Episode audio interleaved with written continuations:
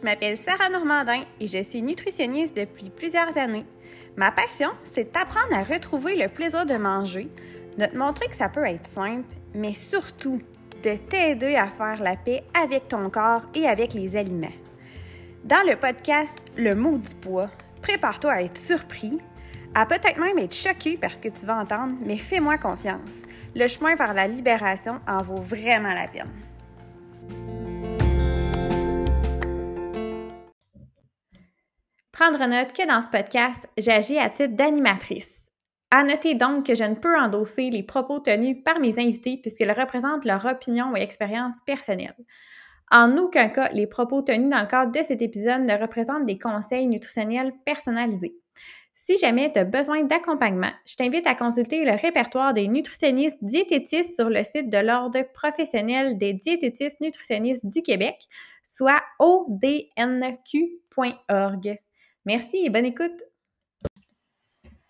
T'écoutes le podcast et tu te dis « Oh wow, ça, ça me parle, mais ich, j'y arriverai pas toute seule. J'ai vraiment besoin d'avoir un accompagnement personnalisé. » Bien, ça tombe bien parce que j'offre des consultations individuelles partout au Québec.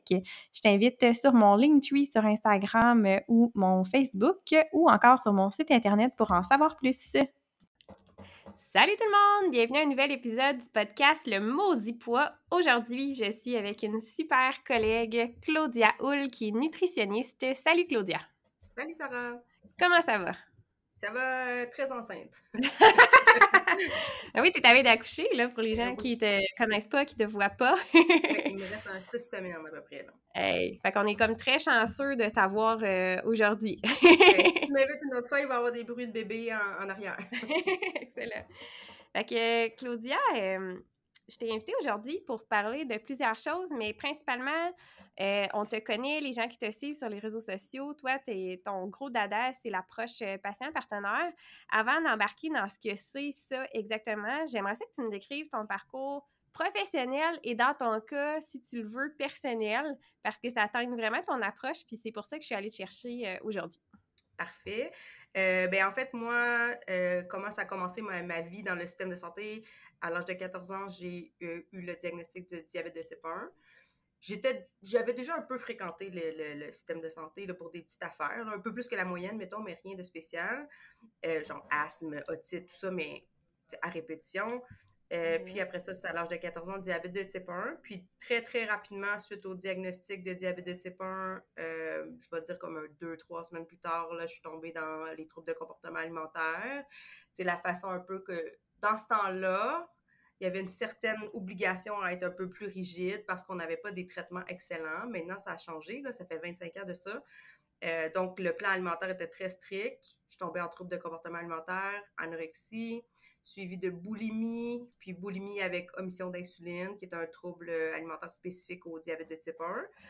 Euh, puis, tout au long de mon, de mon parcours de mon adolescence, je me rendais compte à quel point les cliniciens était pas bon pour m'aider. Que ça, il y avait des connaissances, mais il manquait quelque chose, que je me disais, me semble, si j'étais eux, je me dirais telle chose, puis ça m'aiderait. Fait que là, j'étais très dans l'analyse un peu psychologique, comportementale. Fait que j'avais décidé dans ce temps-là que j'allais faire un doctorat en psycho et un doctorat en nutrition. Et finalement, j'ai fait un doctorat en rien. j'ai fait un bac en psycho, un bac en nutrition. Puis là, je suis aux études de deuxième cycle en nutrition. En 2010, j'ai gradué, j'avais fait deux bacs. J'ai gradué de mon deuxième bac qui était nutrition en 2010.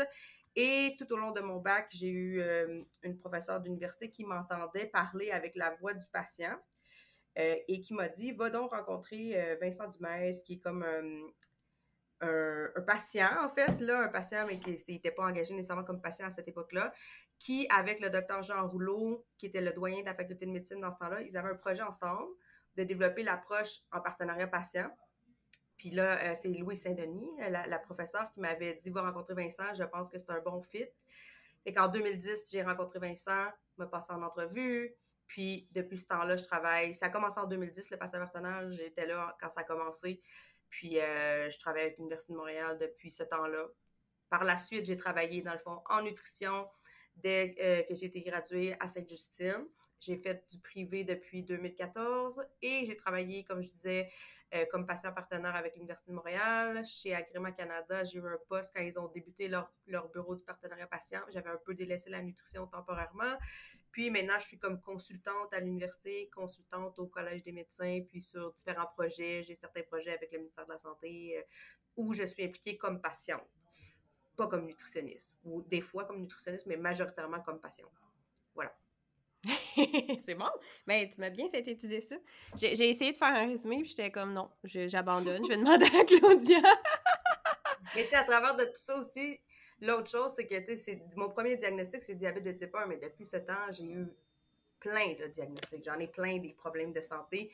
La majorité qui découlent du diabète, mais il y en a d'autres aussi qui sont qui sont flous, là, le pourquoi j'ai comme j'ai comme une tendance à avoir des problèmes de santé, ou en tout cas, des fois, c'est même le problème de santé de mon chum qui me met moi-même dans une position euh, vulnérable. Fait que c'est ça. C'est comme, un, on dirait un peu un mojo. Là, mais moi, je me dis, je mets ça sur mon CV de patient, puis euh, ça me fait plus d'expérience. C'est ça, mais dans le fond, je t'invite comme nutritionniste, mais aussi comme, comme patiente, parce que les gens qui t'écoutent aujourd'hui vont probablement se reconnaître. Puis c'est le fun d'avoir quelqu'un qui a le véhicule du patient, ben ça vaut vraiment de l'or. Mm-hmm. Mais je trouve que ça nous fait une belle, euh, une belle porte d'entrée justement vers ça, là, jaser. C'est quoi exactement, euh, Claudia, l'approche patient-partenaire? Bien, c'est quand même simple et compliqué à la fois. C'est très simple dans le terrain, sur le terrain. Le patient dans ton bureau en toutes circonstances, est ton partenaire, ou devrait être ton partenaire, là, mais est un partenaire de ses soins. Le patient, là, je vais te faire euh, je vais aller ailleurs, mais je vais revenir sur lui. Moi, c'est celui qui m'intéresse le plus, c'est le patient partenaire dans ses soins. Ce que moi, je fais au collège ou à l'université, je fais de l'enseignement. Là, on peut dire, ça s'appelle aussi patient partenaire, mais là, je mets des guillemets pour dire professionnel. Je suis engagée comme une professionnelle du partenariat patient quand je donne des cours ou quand je, travaille sur des groupes de travail ou sur des comités. Euh, là, c'est vraiment l'aspect professionnel. Parce que le patient partenaire, tu peux avoir des. Tu sais, je te donne un exemple. Tu peux avoir un patient partenaire impliqué dans des, euh, dans des projets d'architecture de l'hôpital. OK. Parce que euh, les architectes et toutes les autres personnes impliquées dans la construction ne vont pas nécessairement penser à tout. Je te donne un exemple qui me, qui me fatigue beaucoup présentement. À l'hôpital où moi je vais accoucher, le département de néonat où mon enfant a beaucoup de chances d'atterrir à la naissance. Le département de néonat est très loin, très loin du département d'obstétrique où moi je serai hospitalisée parce que je oh. vais avoir une césarienne. Ça m'est arrivé à mon premier bébé qu'il a fallu que je sois euh, très mobile, très rapidement pour aller voir mon bébé aux soins intensifs parce que moi où j'étais hospitalisée, c'est très loin. Oh. Puis cet hôpital, le, côté néonat, c'est neuf. Ça vient d'être construit. Il n'y a pas de raison c'est juste qu'ils n'ont pas impliqué des patients, ils n'ont pas catché que, écoute, s'il y a bien un moment où tu vas être proche de ton bébé, c'est ben quand il est hospitalisé. Ben c'est ça. Puis moi, ayant une césarienne, ben, tu sais, je peux pas me. Je suis dépendante de s'il y a-tu des brancardiers, des infirmières disponibles ou. Fait que, bref, euh, ça, c'est le genre d'affaires, tu sais, que tu pourrais avoir des patients partenaires plus professionnels, qui ont, qui ont réfléchi au système de santé, à la gouvernance, à la gestion, à tous les aspects du système de santé. Euh, qui pourraient être impliqués. donc, on est impliqué justement dans des niveaux, comme je dis, de gouvernance, de gestion, de qualité des soins, euh, éthique, dans des questions éthiques médicales, euh, en recherche aussi. Il y a beaucoup de patients partenaires impliqués en recherche. C'est pas des patients qui sont l'objet de la recherche, c'est des patients qui aident à formuler les questions de recherche pour que ça soit utile pour nous. Parce que ça aussi, je pourrais t'en parler longtemps, mais tu sais, on lit la recherche comme c'est bien cool, c'est bien fun, c'est bien cute, là. Mais moi, qu'est-ce que ça me donne à moi comme patiente sur le terrain quand vous me dites que de manger genre un acide gras polyinsaturé euh, pour dîner, euh, ça me dit rien. J'ai déjà d'autres choses à, penser. Exact. Fait que bref, c'est ça. Mais sinon, moi, ma vraie passion, c'est le patient partenaire de ses soins. Mm-hmm. comme je dis, il y en a, je vois pas d'exception. Oui, c'est sûr que quand c'est un enfant, c'est le parent. Quand c'est quelqu'un qui est inapte, ça peut être le proche aidant, tout ça, mais c'est le, quand on dit patient partenaire, on pense aussi aux proches. Fait que tous les patients dans ton bureau peuvent être, ben, en fait, sont ton partenaire. Mm-hmm. C'est juste que des fois, c'est le patient lui-même ne sait pas qu'il peut être un partenaire ou le clinicien ne le traite pas comme un partenaire, mais tout le monde est un partenaire de ses soins. C'est pas. Euh, là, je, vais y aller avec un peu avec ma fibre à advocacy, mais c'est pas à personne de décider ça, c'est la loi. Tu peux pas, comme clinicienne, me forcer à faire quelque chose. Comme patient, je peux toujours te dire non mais les patients savent pas nécessairement. C'est ça que j'allais dire. Puis je sais pas si c'est parce que anciennement c'était l'approche très paternaliste. On le voit beaucoup chez les personnes âgées, mais encore aujourd'hui, tu sais, avec le genre de clientèle qu'on a, tu sais, moi, ils viennent me consulter pour euh, des problèmes euh, d'estime de soi, d'image corporelle, mm-hmm. de poids.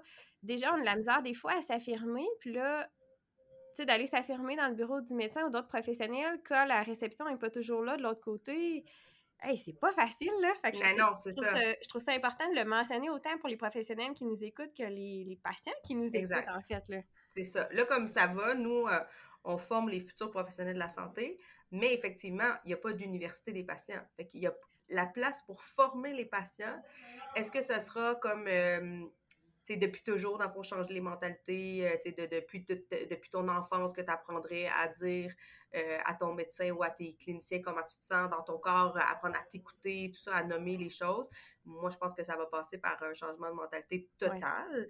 Puis en attendant, former les cliniciens, ça implique aussi que le clinicien crée l'ouverture du partenariat. Parce que sinon, c'est vrai que ça va être difficile. Ça n'arrivera pas nécessairement naturellement pour tout le monde et que ça fait comme un peu double tâche pour le clinicien en attendant que les, que les gens soient conscients de, de, tout le, de tout ce qu'ils peuvent faire dans leurs propres soins. Là. Puis là, c'est une question à 1000 pièces là, ça se répond pas facilement puis comme rapidement, mais est-ce que tu aurais des cues pour les professionnels qui nous écoutent pour créer cette ouverture-là, justement, chez nos patients? Oui, il y en a plein. oui, mais c'est sûr que, maintenant, je te donne, le, le, plus facile à comprendre, c'est en maladie chronique. sais. En maladie chronique, le patient, il vit avec sa maladie chronique 24-7. C'est pas, euh, c'est pas juste quand on est dans le bureau qu'on a une maladie. Fait si je te donne, pour exemple, diabète de type 1, qui est ma maladie, quand tu appelles, mettons, l'infirmière ou le médecin pour dire Ah, il y a quelque chose qui fonctionne pas, c'est surtout quand tu es nouveau, je te dirais que tu appelles. Il y a quelque chose qui fonctionne pas, je suis tout le temps en hypoglycémie, on va dire à 4 heures tous les jours, je me retrouve en hypo. Donc, là, le, professionnel sait qu'il va avoir quelque chose, il faut que tu changes ton insuline. Au lieu de dire euh, baisse ton insuline de 2 à telle heure, pourquoi ne pas dire toi, qu'est-ce que tu penses? Toi, qu'est-ce que tu proposes? Puis moi, je proposerais de le baisser de deux parce que telle raison, telle raison, telle raison, pour que ça soit de l'éducation thérapeutique, mais en permanence. C'est non-stop l'éducation thérapeutique. Ça, ça, va t'avoir pris une minute de plus, mais si à chaque appel tu le fais, ce patient-là ne t'appellera plus à un moment donné. Il va savoir comment ajuster son insuline lui-même, il va savoir comment penser avec cette maladie-là, comment prendre charge de cette maladie-là. Mais pour l'instant, ce qu'on voit plus, c'est t'appelles, ils te disent baisse ton insuline à telle heure, merci, bye, puis le prochain problème, tu rappelles. Oui, puis parce que tu n'as pas compris nécessairement. Ben, tu n'as pas compris comment, pourquoi elle a dit baisse de deux, tu fais confiance, elle a sûrement raison, ça va sûrement marcher, mais tu n'as quand même pas compris comment baisser ton insuline, comment ajuster tes choses, parce que dans les faits, les patients comme moi, on peut euh, ajuster notre insuline. On a le droit légalement d'ajuster notre insuline. On peut le faire à 100% sans l'aide des professionnels de la santé. Puis il y a d'autres maladies. Ah, vas-y, excuse-moi. Je t'arrête, vais, je vais juste préciser. Est-ce que tu parles aussi des diabètes de type 2? Parce que moi, c'est surtout ça que je vois comme client, mais je trouve ça le fun que tu le mentionnes, que ce soit euh, légal. Ben, diabète de type 2, oui, c'est le, oui, le diabète de type 2 ne peut pas nécessairement changer ses doses de pilules. C'est pour l'ajustement d'insuline, ça se fait. Ces doses de pilules, c'est plus compliqué parce que l'insuline, tu peux micro-ajuster ça. mais les doses de pilules, c'est plus complexe parce qu'il n'y a pas. Euh, tu peux pas dire 850 euh, grammes, 851, 852, il n'y en a pas. C'est 500 non, puis 850. des fois, il faut doser les reins, la fonction rénale et tout. Aussi, oui, c'est ça. Il y a plein d'autres choses. Mais il peut participer quand même. moi, si je pense au diabète de type 2, c'est sûr que, ben, que je vais t'en donner le diabète de type 2, puis c'est vrai que ça touche beaucoup plus de cliniciens que type 1. Mettons un diabète de type 2. Là, là, là tu me passes un gros sujet. Ben, on a le, temps, là. le diabète de type 2, là, qui dit tu vérifies, dans le fond, ce qu'il mange combien il de grammes de glucides, mettons, dans ce qu'il a mangé, quel impact ça a eu sur sa glycémie. Puis là, ça devient son choix à lui de dire, bon, étant donné, mettons, que quand je mange, euh, je sais pas, 60 grammes de glucides pour déjeuner, de telle façon, ma glycémie monte significativement haut. Là, j'ai le choix. Est-ce que j'en mange moins? Est-ce que je modifie mon assiette pour avoir plus de protéines, plus de fibres pour l'absorber plus lentement? Est-ce que je joue avec la médication? Là, il y a trois choix ici. Là. Puis le choix du patient qui dit, ben moi, je vais en manger moins, c'est son choix. Que nous, les nutritionnistes, on est fortes pour dire non, non, pas de restriction alimentaire, là, mais c'est pas notre choix. C'est le choix du patient. Le patient, puis on peut dire, créer toute l'ouverture d'esprit du monde, dire c'est très restrictif ce que vous choisissez de faire. Mais sachez que vous n'êtes pas obligé de faire ça, mais vous pouvez l'essayer. Puis si vous sentez que à tous les jours vous vous sentez restreint, vous n'êtes pas bien, ou vous sentez que ça a un impact psychologique, on peut après ça changer d'idée. Puis même si tu commences la médication, tu peux enlever la médication plus tard si tu es capable. Arrive des, Si ta, ta situation change, c'est pas une médication à laquelle tu deviens comme. Euh, on dit ça, accoutumé, là, addict. Là. Ouais. Euh, fait que c'est ça. Fait qu'avec le diabète de type 2, tu as les choix. C'est comme, est-ce que je joue, est-ce que je vais bouger après avoir mangé? Est-ce que je vais manger moins de glucides? Est-ce que je vais changer le type de glucides? Est-ce que je vais mettre plus de protéines, plus de fibres? Est-ce que je vais changer de médication? Il y a plein de choix que le, le patient peut faire. Mais on a tendance à dire, ah non, on veut pas le restreindre. Donc, on va faire telle affaire, mais on, il ne sait même pas qu'il y a ces choix-là, le patient. Ou encore, on va dire carrément, ben, on va mettre plus de protéines, de fibres dans votre repas, on va vous demander de bouger après, puis on ne donnera pas le choix, mais tu sais, c'est pas tout le monde qui va prendre les mêmes options selon leur contexte de vie. Puis moi, ça me parle vraiment ce que tu dis, là. C'est une autre façon de voir qui est super pertinente, là. Ben, tu sais, comme le keto, là. Tu sais, mettons, j'en parlais du keto, j'en parle à chaque mot du podcast. moi, le keto, là, je, je, le recommande pas. Mais si toi, là, tu veux faire keto, là, si qui suis-je pour te dire non? Je vais te dire, voici ce que, ce que moi, je pense qui est un risque de faire keto. Premièrement, j'aurais dit, comme j'aurais dit tout le temps, les gens ne sont pas keto, ils sont pas keto, que j'appelle. Ils font du low carb, qui n'est pas de la diète keto pour la grande majorité. Puis, s'ils veulent pas prendre de médicaments pour X raisons, il y, y a même des, des cultures dans lesquelles euh, la médication, la maladie, c'est vu comme étant, voilà, je ne vais pas dire n'importe quoi, mais c'est vu comme étant un petit peu un, euh, euh, tu sais, comme si le diable un peu te, te, punissait, comme une ah! punition. Fait que, tu sais, le fait de ne pas prendre de médication est vraiment plus important que de manger pas de glucides, mettons. Fait que, tu sais, c'est pas à moi de te dire qu'est-ce que toi tu dois faire. Moi, je vais te dire, voici les pour et les contre de, mettons, manger très, très peu de glucides à ton déjeuner. Voici les pour et les contre de telle médication. Voici les pour et les contre. C'est sûr, si tu me dis que tu vas aller bouger, je vais pas avoir beaucoup de contre, à part le côté vas-tu le faire vraiment toute ta vie, aller bouger 20 euh, minutes après le déjeuner tout le temps, en tout cas. Fait qu'on va en discuter, puis le patient peut choisir, puis moi, je, laisse les portes ouvertes dans le sens que je ne vais pas juger son choix, puis je vais le dire que si son, il change d'idée, je suis encore là, là 100%. ça, c'est important aussi que le patient ne se sente pas jugé dans sa décision, puis se sente ben accompagné, parce que si moi aussi, j'en ai eu là, des ketos qui sont venus, puis moi, je la recommande pas, mais on va expliquer les pour, les contre, puis OK, tu veux le faire, fine. Mais c'est important que la porte reste ouverte parce que si dans un an, tu veux plus le faire, ben il faut que tu sois à l'aise de revenir me voir. Exactement.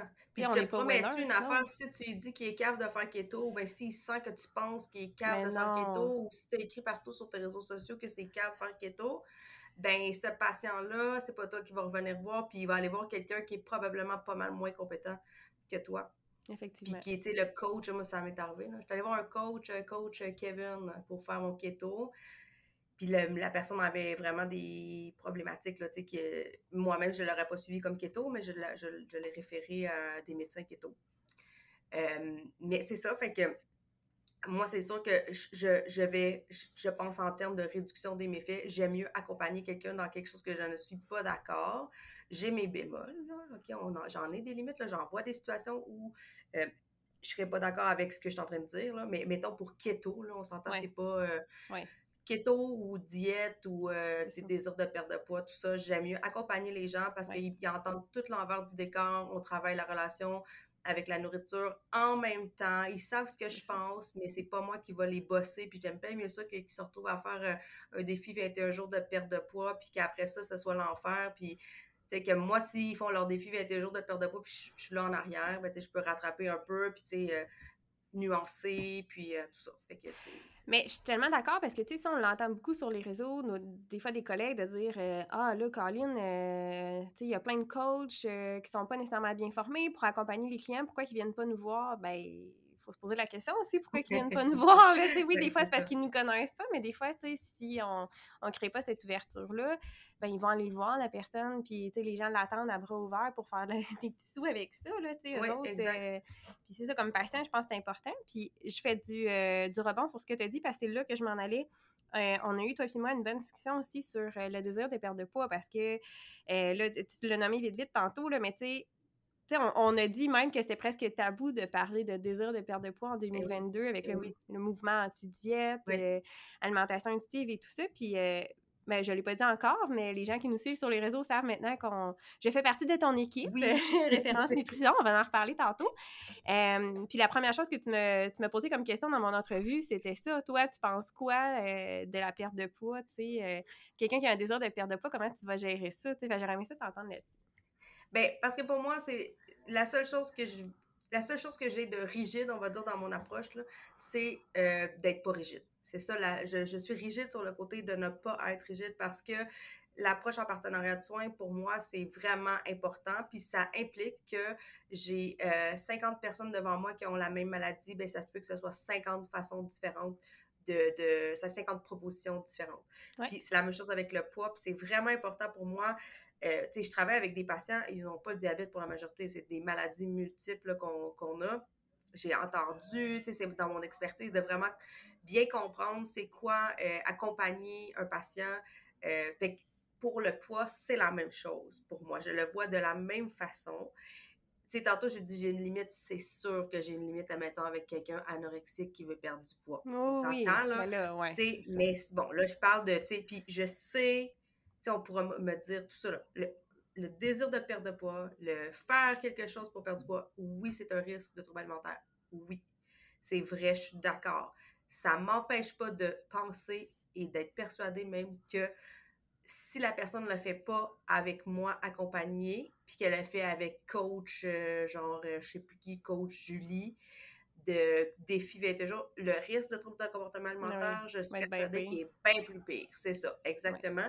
je vais accompagner la personne et moi, les gens, ils m'entendent. Là, c'est pas parce que, tu sais, si je t'accepte, dans, si je, je, dis, OK, on va travailler ensemble, la perte de poids, t'as pas fini de m'entendre.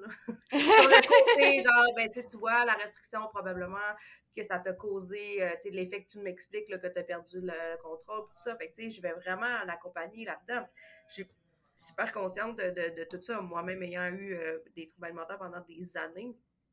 Fait que, de juste dire, mais tu vois, ça me fait penser quand j'entends des coachs, là, c'est pas gentil, on n'entend pas de dire le mot coach. Il y a des coachs qui sont bien corrects. Oui, non, il y a des coachs qui sont ça, coche. C'est juste que des fois, il y a des, des gens qui se qui se nomment experts en nutrition avec une formation de trois heures. C'est ça qu'on déplore un peu plus. Là, on peut dire le mot coach, là, ça implique tout le monde. Il y a du monde qui peuvent s'appeler coach et sont bien corrects. Mais, oui, oui, définitivement. Coach, là, mais... ouais. Euh, qu'est-ce que j'allais dire? Un peu, j'ai perdu mon idée. Qu'est-ce que je dis? je, je, je, je, oui, plein de choses intéressantes. Attends un peu, là. je disais qu'il y avait plus de risques de troubles de comportement alimentaire, si allait voir un coach. Défi 21 jours, on minimise les risques. Tu vas ramener la personne à ses expliquer pourquoi il y a une restriction, qu'est-ce que ça fait comme effet. C'est complètement parti de ma tête. Tu pourras couper ce bout-là. Je vais couper ce bout-là. je me rappelle qu'est-ce que j'allais dire? Je sais pas, je repartir sur quelque chose d'autre, ça m'a revenu Ouais, mais ben, de toute façon, on va rebondir là-dessus, euh, le push. Ouais, parce que c'est sûrement, ouais, c'est ça. OK, mais en tout cas, bref, si je reviens, mettons, tu vas avoir un coach pour euh, perdre de poids, puis là, tu te retrouves justement avec des troubles de comportement alimentaire, puis là, tu es un peu laissé à toi-même. Les personnes ne sont pas nécessairement formées pour troubles alimentaires. J'essaie de trouver mon idée, puis elle veut pas mm-hmm. revenir. Elle veut pas revenir, cette idée. Puis là, j'ai dit, les anorexiques, je les accompagnerais pas dans une perte de poids. Ben, je les référerais ailleurs, là. Je dirais, ah oui, je me rappelle ce que je voulais dire. OK, je reviens. OK, ce que je voulais dire, c'est que souvent, on entend des coachs dire, moi, j'accepte juste les gens motivés à perdre du ah, poids. OK? Puis là, ils, se, ils justifient qu'ils ont donc bien raison que leurs clients perdent du poids parce qu'ils ont pris les plus motivés. OK? Bravo pour ton succès, qui est clairement scientifiquement difficile à démontrer. Tu as choisi juste le monde qui fitait parfaitement avec ce que tu voulais faire. Mm-hmm. Première chose. Là, je vais te dire la même affaire de l'anti-diète pure, là, dire je refuse les clients qui veulent perdre du poids. Tu refuses les clients qui veulent perdre du poids. Donc, ton approche fonctionne avec tel type de clientèle bien précise.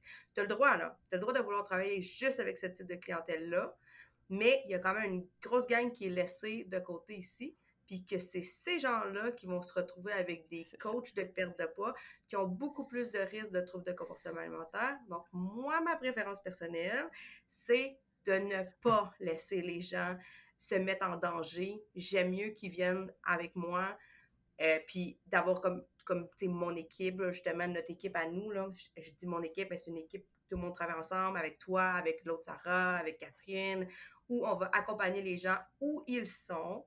Puis justement, on va faire euh, de la réduction des méfaits. On peut les rattraper vite comparé à quand ils s'en vont euh, free for all dans la nature euh, avec tout ce qu'on entend de tout croche sur la perte de poids. Fait que moi, là, mettons, je mesurais, comment je vais mesurer mon succès? Ce ne sera pas en perte de poids, définitivement. Ça ne sera pas en disant euh, tous mes clients ne souhaitent plus perdre du poids depuis qu'ils me voient. Ce ne sera pas ça non plus. Moi, ça va être est-ce que mon client est devenu expert de lui-même, est capable de s'analyser, est capable de se poser des questions, puis de dire ben, telle décision, je la prends pour des raisons esthétiques. J'aimerais mieux pas, j'aimerais mieux être capable de m'en foutre, mais je suis rendu là, puis tu sais, je vais faire un pas en avant, puis peut-être dans, peut dans deux ans, je vais être plus rendu à dire, ben, un peu fuck l'esthétique, puis je suis ailleurs, puis c'est ça mon plan. Moi, c'est que chaque personne devienne expert de lui-même, soit capable de s'analyser, de faire du sens. Ce qui fait du sens pour moi dans mon assiette, c'est certainement pas la même chose que toi, Sarah, puis c'est certainement pas la même chose que mon client à côté. Fait que trouver qu'est-ce qui fait du sens pour chacun, c'est ça qui me, c'est ça ma motivation. J'ai pas besoin moi de me faire de envoyer des fleurs, dire ah t'es donc bien merveilleuse, puis t'es donc bien, euh, ça m'intéresse pas. C'est pas ça qui m'intéresse. Moi, ça m'intéresse de redonner le pouvoir aux gens sur leur euh, propre ben la santé, on s'entend, il y a une certaine limite à la santé, mais mettons leur assiette, on va dire. Ou sur leur euh, relation avec les aliments, tout ça. Fait que c'est de vraiment euh, que chacun puisse cheminer là-dedans. Puis le cheminement, ça finit pas, genre, parce que tu m'as vu trois fois, là. Non. même si tu m'as vu un an, ça va rechanger, il va t'arriver d'autres choses. un jour, tu vas prendre du poids, un jour, tu vas perdre du poids, un jour, tu vas avoir un enfant, un jour, ton corps va changer pour X, Y raison. Mais tu pourras rappeler que l'important, c'est pas de faire plaisir à telle personne anti-diète ou à telle personne pro-diète, c'est à toi. Qu'est-ce que toi tu veux? Qu'est-ce qui fait du sens pour toi? Puis d'être capable de dire, ben j'aimerais bien ça perdre du poids, mais ça fait pas de sens présentement de faire une diète X parce que ta ta ta ta ta. Ou je souhaite prendre le risque de faire une diète, peu importe, parce que ça fait plus de sens pour moi présentement d'être à la diète que de ne pas être à la diète. Ce qui se peut, c'est très difficile à comprendre et ça se peut qu'une personne qui soit à la diète stricte, ça fait plus de sens actuellement. On lui souhaite pas pour toujours, mais ça se peut que temporairement, ça fasse un certain sens dans sa vie à elle que nous ne connaissons pas.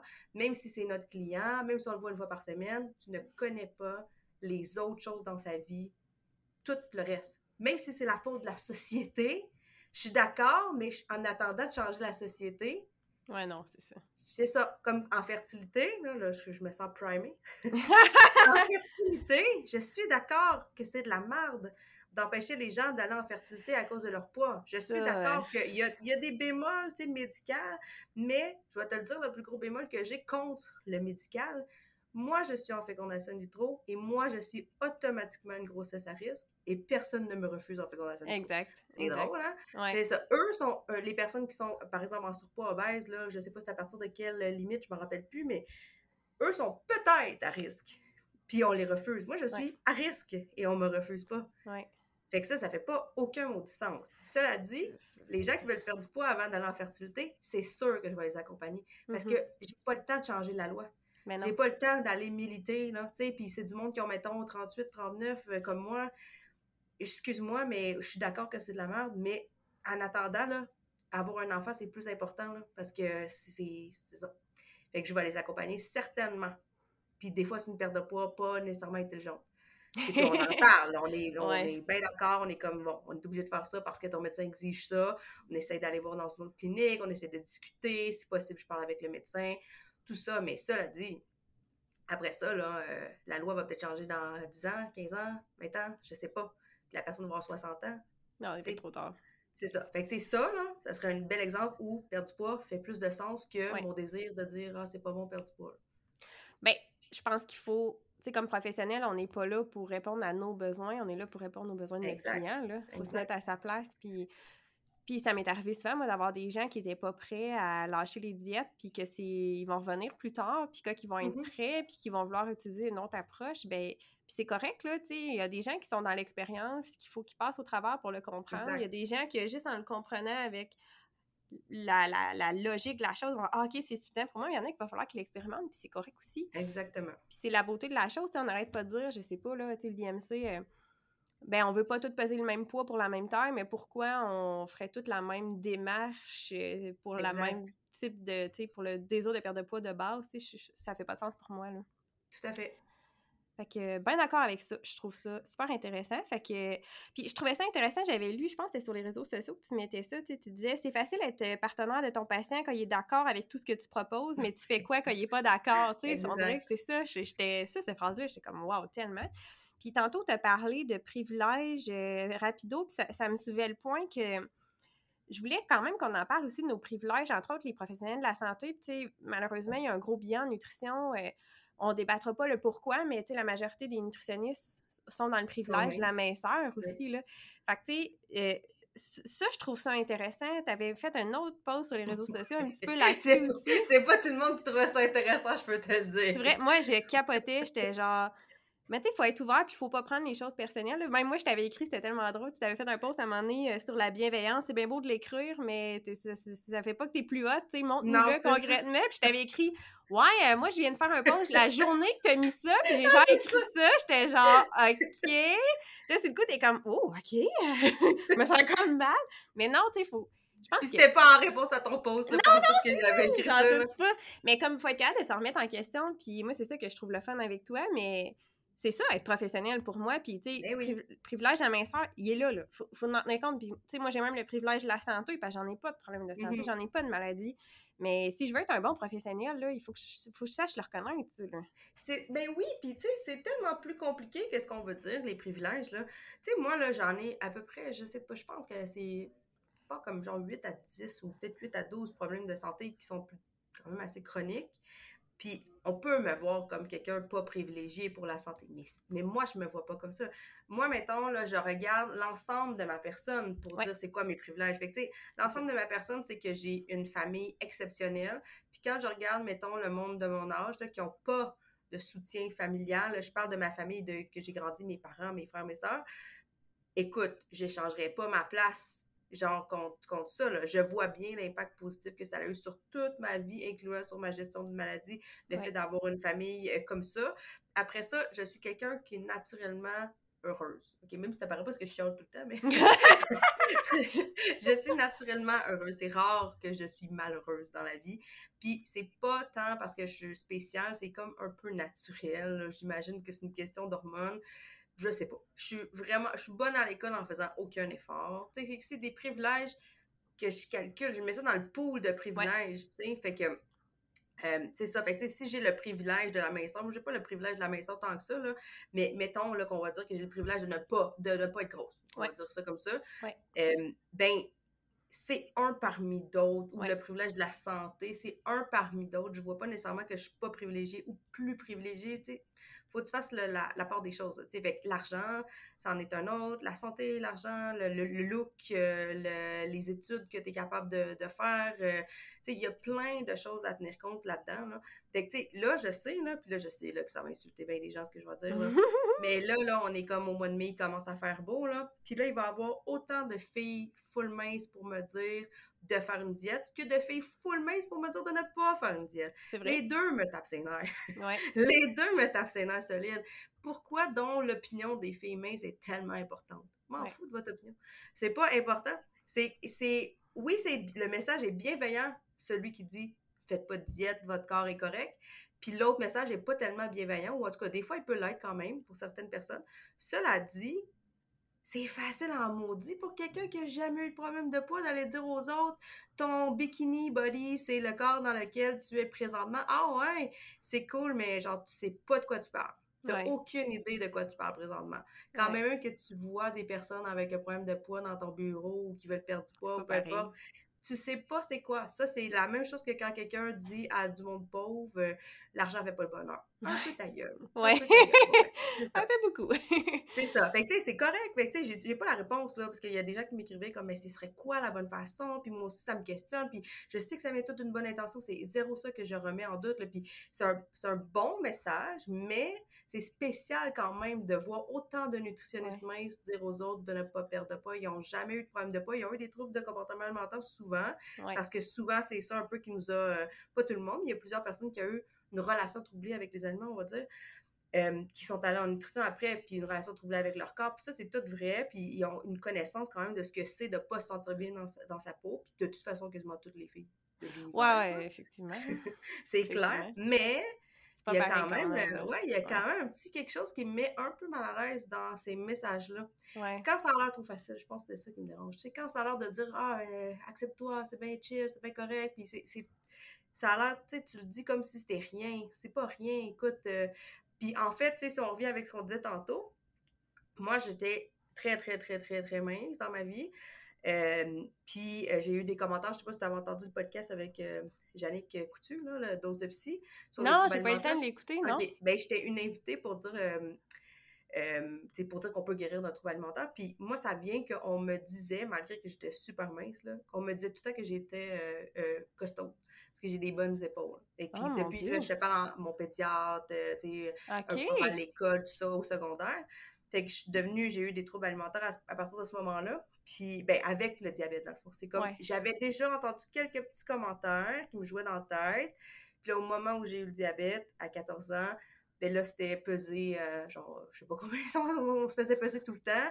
Des commentaires sur le poids tout le temps, tu sais. Puis c'était plus parce que eux, tu perds du poids quand, euh, quand tu quand t'es à faim, dans le fond, avant de t'être diagnostiqué, t'es très malade, t'es en perte de poids. Fait que, eux, ils visent une reprise de poids, en tout cas. Mais quand t'as 14 ans, tu l'entends pas de la même façon, là, les commentaires là, qui sont supposés être positifs. Puis là, on me disait comment tu euh, t'as l'air d'une nageuse ou parce que t'es musclé? Puis là, comme on faisait des épaules pour imiter comment j'étais donc bien musclé. Puis je, savais que c'était pas un compliment là, à 14 ans de te faire dire que, que t'as l'air d'une lutteuse ou je sais pas quoi, mais euh, ça l'a changé, là. Euh, maintenant, c'est devenu un peu la mode d'être musclé pour les filles, mais ça l'était pas pendant tout dans, dans le temps. Mais pourquoi parler d'apparence comme. Exactement. C'est ça. Puis, tu sais, j'avais 14 ans, là. C'était vraiment pas le bon timing. Ben, ça l'est jamais, là, en tout cas. Ben, c'est ça, exactement. Ça l'est jamais. Mais maintenant, aujourd'hui, en tout cas, je, attends, je vais prendre des notes, je vais revenir là-dessus, là. C'est bon. Euh, c'est ce que ça, justement, ça, ça, a été ma, ma pensée de la semaine. Mais, euh, mais c'est ça. Puis quand, à un moment donné, là, avec le diabète, j'ai pris énormément de poids au début, probablement que c'était beaucoup de l'œdème, mais personne m'en parlait. sais, moi, je faisais juste capoter. Là. Puis au ah, lieu de m'expliquer que c'est temporaire, blablabla, personne ne voulait m'aider, en fait, en perdant pas. Fait que là, exactement ce qui m'est arrivé de ce qu'on dit tantôt, je me suis débrouillée toute seule. Ben oui. Et j'ai fait des régimes épais et je suis devenue anorexique. Puis c'est ça. Mais si, dès le départ, on aurait répondu à ma demande, à mon inquiétude à moi, qui est peut-être pas la tienne, le docteur, puis qui est peut-être pas la tienne, la nutritionniste, mais on s'en fout parce que c'est pas toi qui habite dans mon corps, c'est moi écoute donc mon inquiétude, puis adresse donc mon inquiétude. Comment tu veux que moi j'écoute ce que vous, vous me proposez quand vous écoutez pas ce que moi me dérange? Mm-hmm. finalement, c'est ça qui c'est ça mon qui m'a pitché un peu dans les troubles alimentaires. J'aurais dû être accompagnée. Moi, ça a duré euh, huit ans de troubles alimentaires comme sévères, mettons, puis euh, je rajoute toujours un cinq ans de guérison là-dessus. Mais au lieu d'être huit ans, peut-être ça aurait duré un an, peut-être ça aurait duré euh, deux mois, je sais pas. Je ne saurais jamais. Ouais fait que c'est ça qui me dérange dans le fait qu'on dit euh, non, on n'accompagne pas les gens qui veulent perdre du poids, c'est qu'on met, on, crée ce risque-là. Fait que je sais pas si je me, je me suis perdue dans mes. Euh, non, non, je te suis, c'est parfait, je te suis. Puis, tu sais, là, là, je reviens sur ouais, ce, que je commentaires sur le poids. Parce que ça, là, tu sais, les commentaires sur le poids avant, pendant longtemps, m'ont affecté énormément. Aujourd'hui, j'entends des commentaires, mettons, là, parce que là, je suis enceinte, fait que là, écoute, là, t'en veux-tu des commentaires ça aussi, hein, c'est un autre, euh, oui. C'est malade. Mais je me rends compte aujourd'hui, là, par le privilège, justement, de ne pas être grosse, première chose, c'est sûr que si j'étais grosse, peut-être je me poserais d'autres questions, mais j'entends les commentaires sur le poids, puis ça me, ça me coule sur le dos, je m'en sac. Pour vrai, tu sais, je vis à chaque fois que je viens euh, ici au, travail... Euh, comme mon Dieu, t'es rendue grosse. C'est vraiment clairement ça, les commentaires. T'as engraissé depuis la dernière fois que je t'ai vu, puis ça fait genre cinq jours que je t'ai vu. Là. C'est ce genre-là, mais là, je me disais, waouh, c'est fou comment ça me fait plus rien. Je m'en fous vraiment beaucoup. Là. Puis, je dis pas que c'est correct de dire ça, c'est carrément pas correct. Parce non, mais t'as fait un travail, toi, pendant ben des années là-dessus. Là. C'est ça qui te permet de, de, réagir comme ça aujourd'hui. Exactement. Tu vois d'autres commentaires qui passent pas, pas en tout, mais ceux-là, aujourd'hui, je suis comme. Euh, m'en fous, là, vraiment. Ça me fait vraiment plus rien. C'est vraiment. Euh, c'est devenu quelque chose de très nerd pour moi, ça. Fait que euh, je trouve ça bizarre que les gens se permettent. En même temps, c'est tellement dans nos mentalités, tu sais, puis les personnes, tu sais, plus vieilles, là, tu sais, nos parents, puis tout ça, puis ils, ils, le disent comme un, ah, ta bédaine, tu sais, c'est ça qu'ils veulent dire. Dans le fond, t'as engraissé, ta bédaine est vraiment grosse, puis ils sont contents, eux autres. Là. Oui, oui, c'est... Ouais, c'est... eux autres, c'est pas négatif ou c'est, ouais, c'est, c'est ça. culturel. Là. Ben, c'est ça. Fait tu sais, c'est sûr, ben, c'est sûr que les commentaires sur le poids, je prends pas de chance, fais-en pas, ouais, point final. Ouais. Parce que tu sais jamais, même à mon âge, euh, il y a des filles que ça les affecte énormément, là, tu sais. Mais moi, j'avoue que maintenant, ça me fait plus un pli, là. Ben, tant mieux. Ça donne l'espoir à celles qui nous écoutent. Mais Oui, c'est effectivement, c'est, c'est pas tout le monde qui, qui en est rendu là. Puis, écoute, je fais un super euh, parallèle sur le poids. Euh, je, je pense que c'est toi qui l'as fait, la petite carte de référence nutrition pour euh, à- ne pas aborder le poids avec les médecins ou les professionnels de la santé. J'aurais aimé ça que t'en parles parce que j'ai trouvé ça Hey, une bonne idée. Mais en fait, euh, moi, je le fais depuis toujours avec mes, avec mes euh, clients, là, que soit que je, on- soit que je les coach, en fait, je coach toujours mes clients en l'approche partenaire, là, tu avec les, avec les médecins, parce que, hum, tu sais, mes clients, moi, ils ont peur, oui, du poids, mais aussi euh, de la, du jugement sur leur glycémie, là, ce qui est un peu la même, c'est un peu le même genre de problème. C'est qu'on va juger de ta personne, de ton intelligence, de ta qualité humaine, basé sur un résultat de prise de sang ou sur un chiffre de poids. Oui, C'est la même attitude médicale qu'on a envers euh, ça. Fait que j'ai toujours fait, soit je, je, je parle aux gens, tu veux-tu essayer de le dire toi-même? Ben souvent, j'en ai qui sont tu qui pleurent, là, sont pas capables de dire un mot. Sinon, moi, j'écris quelque chose au médecin. Ou sinon, d'avoir comme une petite carte de dire, tu sais, euh, je ne souhaite pas être pesée aujourd'hui. Euh, puis, t'as deux, t'as comme plusieurs choix, tu sais, parce que souvent, pour être capable de dire ton opinion devant l'autorité, je mets des guillemets quand je dis autorité médicale. Ouais, ouais, mais ceci- c'est perçu comme ça. Oui, c'est mais- ça. Il n'y a ouais. pas d'autorité médicale. Non. Il n'y en a pas. Non. Mais c'est perçu comme ça. Des fois, ça prend juste comme la première phrase. Puis après ça, le médecin, je dis médecin parce que c'est plus souvent médecin que les autres, en toute honnêteté, mais c'est le, le professionnel avec lequel on a plus d'interaction.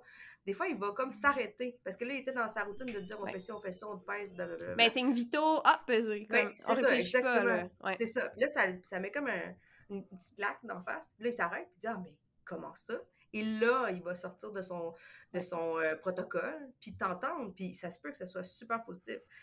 Fait que des fois, c'est juste la première phrase, puis après ça, tu peux dire ce que tu as à dire. Des fois, c'est trop difficile, fait que là, on l'écrit, on le décrit, dire, tu sais, euh, réduction des méfaits, tu sais, c'est quoi que ça me cause plus de temps que de bien. First do no harm, c'est vraiment quelque chose que, que j'aime beaucoup. Si ça te cause plus de tort de peser ton patient que de ne pas le peser, euh, pose-toi la question, là, tu sais. Mais les gens, effectivement, vont pas nécessairement le dire d'emblée. Puis les recommandations d'Obesity Canada, qui euh, sont très, très controversées, mais Ouais. les recommandations disaient justement de demander Ouais. la permission avant Ouais. de peser. Moi, je pousse ça plus loin. Je dis demander la permission avant de peser à tout le monde, Ouais. pas juste les personnes grosses. Non, exact. Si ça devient normal de demander la permission à tout le monde, ben, ça va devenir une nouvelle norme. tu sais. Exact. Est-ce que tu me permets de- d'aborder, euh, euh, mettons, la santé mentale? Est-ce que tu me permets d'aborder Mm-hmm. la relation avec ton conjoint? Est-ce que tu me permets de... C'est- des choses comme plus sensibles, puis ça veut pas dire que tu as, envie d'en parler, puis... euh, Ben, dans ça met euh, une belle relation de confiance, ça met la table pour le respect. Là. Moi, je vois ça comme ça. là. Exact. Puis ça, tu me disais tantôt comment on fait pour devenir partenaire. Ben, c'est un peu ça. En faisant ce move-là, mettons, est-ce que tu me permets de te peser? Est-ce que, ça est-ce que tu veux discuter du poids ou pas? Là, la personne a dit, hey, moi, j'ai des choix, puis j'ai des droits. Je savais pas. Puis là, ben, elle va y penser pour d'autres sujets aussi. Ouais. Tu sais, Pour d'autres sujets, elle va dire, ben, j'aimerais mieux qu'on parle pas de ça. Elle- Ça va lui donner une certaine confiance, puis de, de voir que son médecin est capable de, de reconnaître qu'il y a des limites, là, tu sais, euh, à ce que lui a le droit de savoir sur ta vie. Puis je trouve ça le fun parce que, justement, je donne des conférences à des collègues, là, des, euh, des collègues infirmières, travailleurs sociaux, kinésiologues, tout ça. Peut-être aux médecins, éventuellement. Je, je vais m'essayer. puis c'est une section des lignes directrices que je trouvais intéressante, que je leur présente. Puis tu sais, souvent, j'ai eu beaucoup de commentaires. Puis, Colin, il y a tellement de belles ouvertures, là, Ben honnêtement, jusqu'à maintenant. Mais c'est juste que les gens, ils pensent pas. C'est jamais de la malveillance, ou en tout cas, il y en a peut-être, là. Très rare, mais moi, j'en ai jamais vu, en tout cas. Tu sais, c'est ça, c'est tout le temps, c'est l'habitude, puis c'est comme, ah, ben non, moi, c'est un signe vitaux comme un autre, comme j'y pense pas. Puis, tu sais, même si c'est une personne mince, tu peux avoir quelqu'un qui est en trouble alimentaire, là. Exact. Peu importe le poids, tu sais. Le Ben oui. poids peut être un méga trigger, mais juste, quand tu le sais pas, puis t'en as pas conscience, puis là, c'est un peu comme la grossophobie, tu sais, on pourrait en parler aussi. En tout cas, bref, on pourrait parler de tellement d'affaires, mais comme, quand tu le sais pas, puis t'en as pas conscience, c'est pas nécessairement que c'est malveillant, c'est juste que tu le sais pas, mais ça veut pas dire que les gens sont pas ouverts à. Fait que c'est intéressant, tu sais, c'était une de mes questions que j'avais, c'est en tant que patient, c'est quoi nos droits, puis comment on peut les, comment on peut s'assurer de les respecter? Tu as-tu des cues comme un peu, mais là, tu m'en as donné au fil du podcast, mais je trouve ça vraiment important. de patients. Tu sais, je vais te donner un, exemple qui parle, tu sais, l'exemple typique, là, puis tu vas voir que tout le monde est d'accord avec ça. Tu es un patient en cancer euh, phase terminale. Puis là, on te dit, si tu fais de la chimio, tu vas vivre trois mois, mais malade. Si tu fais pas de chimio, tu vas vivre un mois, mais tu vas être correct. Puis là, le patient te dit, ben, je veux pas faire de chimio. Puis là, tout le monde est comme, ben oui, c'est bien normal, on est bien d'accord, on est partenaire. Celui-là, on le remet pas en question, ce choix-là. Puis après ça, dans toutes les autres affaires, on remet en question. Non, tu devrais faire ci, non, tu devrais faire ça, non, tu devrais... Caroline, ça, c'est vraiment plus compliqué pour le monde de comprendre que c'est pas juste en phase terminale que le patient, tout d'un coup, il a le droit de choisir pour lui. C'est pas comme ça que ça marche. Fait le, patient a tous les droits, je te niaise pas. Là. Dans le sens que moi, je peux pas dire à un, médecin tu vas m'opérer. J'ai pas de droit, j'ai pas d'autorité sur lui. Mais un médecin qui veut m'opérer, je peux dire non. Je veux pas. Ouais. puis, puis, même si le, le, médecin dit si je t'opère pas, tu vas mourir, j'ai le droit de dire non. Exact. Fait que tu sais, je le dis pas comme ça là, quand je travaille, là, je le dis plus poliment, mais c'est quand même ça que ça veut dire. J'ai tous les droits de refus. Là où je. Tu sais, l'inaptitude, là, quand on dit Ah, le patient est inapte à prendre ses décisions, ce n'est pas ce que le monde pense. C'est pas genre Ah, il est, un peu nono, ce patient-là, il prend pas les bonnes décisions pour Ah, non, ben non. L'inaptitude, c'est vraiment plus gros que ça. C'est vraiment plus loin, c'est légal. Faut que tu genre, il y a toutes sortes de paperasse à faire. une bonne évaluation, là, exact. Oui, tu ben peux pas dire mon patient est inapte, j'ai fait ça. Non. Ça marche pas de même. Mm. Fait que le patient a tous les droits sur lui-même. 100 C'est juste qu'on le sait pas, il n'y a jamais personne qui nous l'a dit, on ne sait pas pratiquer à exercer notre droit, c'est difficile, euh, le médecin est tellement vu comme une autorité sur nous-mêmes que c'est vraiment dur, c'est comme un peu un enfant qui veut s'ostiner avec son parent là, quand il est trop petit. Là. Oui, puis on se fait dire que, mon Dieu, t'es bien chanceux d'avoir un médecin, t'as pas tant le droit de te plaindre. Tu sais, c'est toute cette culture-là aussi. Là. Exactement. Puis là, avec la pandémie, je sais pas si tu dis ça à cause de ça, mais avec la pandémie, là, on l'a-tu entendu, les anges gardiens, les anges gardiens? Comment tu veux que les patients soient game de dire j'ai pas un bon service? Là, là c'est comme, tu sais, dites merci aux professionnels de la santé, puis euh, pliez-vous à tout ce qu'ils vous disent de faire parce que c'est nos anges gardiens, puis blablabla. Bla, bla, bla, c'est c'est super qu'est-ce que les professionnels de la santé font. Oui, mais, ça veut pas dire que le patient paye pour. Là. Exactement. Non, je dis ça parce que j'ai, euh, même avant la pandémie, tu sais, j'ai beaucoup de clientes que, c'est tout le temps des sujets sensibles par rapport au poids, tout ça, puis il y en a beaucoup, là, que, on dirait qu'ils ont l'impression que même s'ils vont, ils refusent que le médecin demande, exemple, en diabète, un ajout de médication, ou euh, que ce soit pour n'importe quoi d'autre, s'ils refusent, ils ont l'impression que le médecin ne voudra plus les suivre, puis que là, ils vont perdre le médecin, puis qu'ils vont devoir tourner sur la liste, puis ça va être super long. Malheureusement, ils n'ont pas tort, tu sais, c'est que ton médecin, il euh, il va pas te flusher comme patient nécessairement, mais peut-être que tu vas perdre ta relation thérapeutique avec le médecin. Malheureusement, ils n'ont pas tort, mais ils ont, le médecin n'a pas raison de faire ça. Il n'y a pas de raison de justifier ça. Mais malheureusement, ça peut arriver effectivement que tu brises ta relation thérapeutique parce que tu as juste exercé ton droit. Mm sais, c'est pas jamais, mais c'est pas un argument pour, mettons, ne pas le faire. Par, personne, ça peut être un argument. Chaque personne peut décider, j'ai trop peur de briser ma relation thérapeutique. Mais comme, mettons, quand je suis passée partenaire professionnel, jamais de la vie, ça va m'arrêter, cette histoire-là. Il y, a, y, a, quelque chose de problématique, là, ici, là. Mais ça m'étonnerait...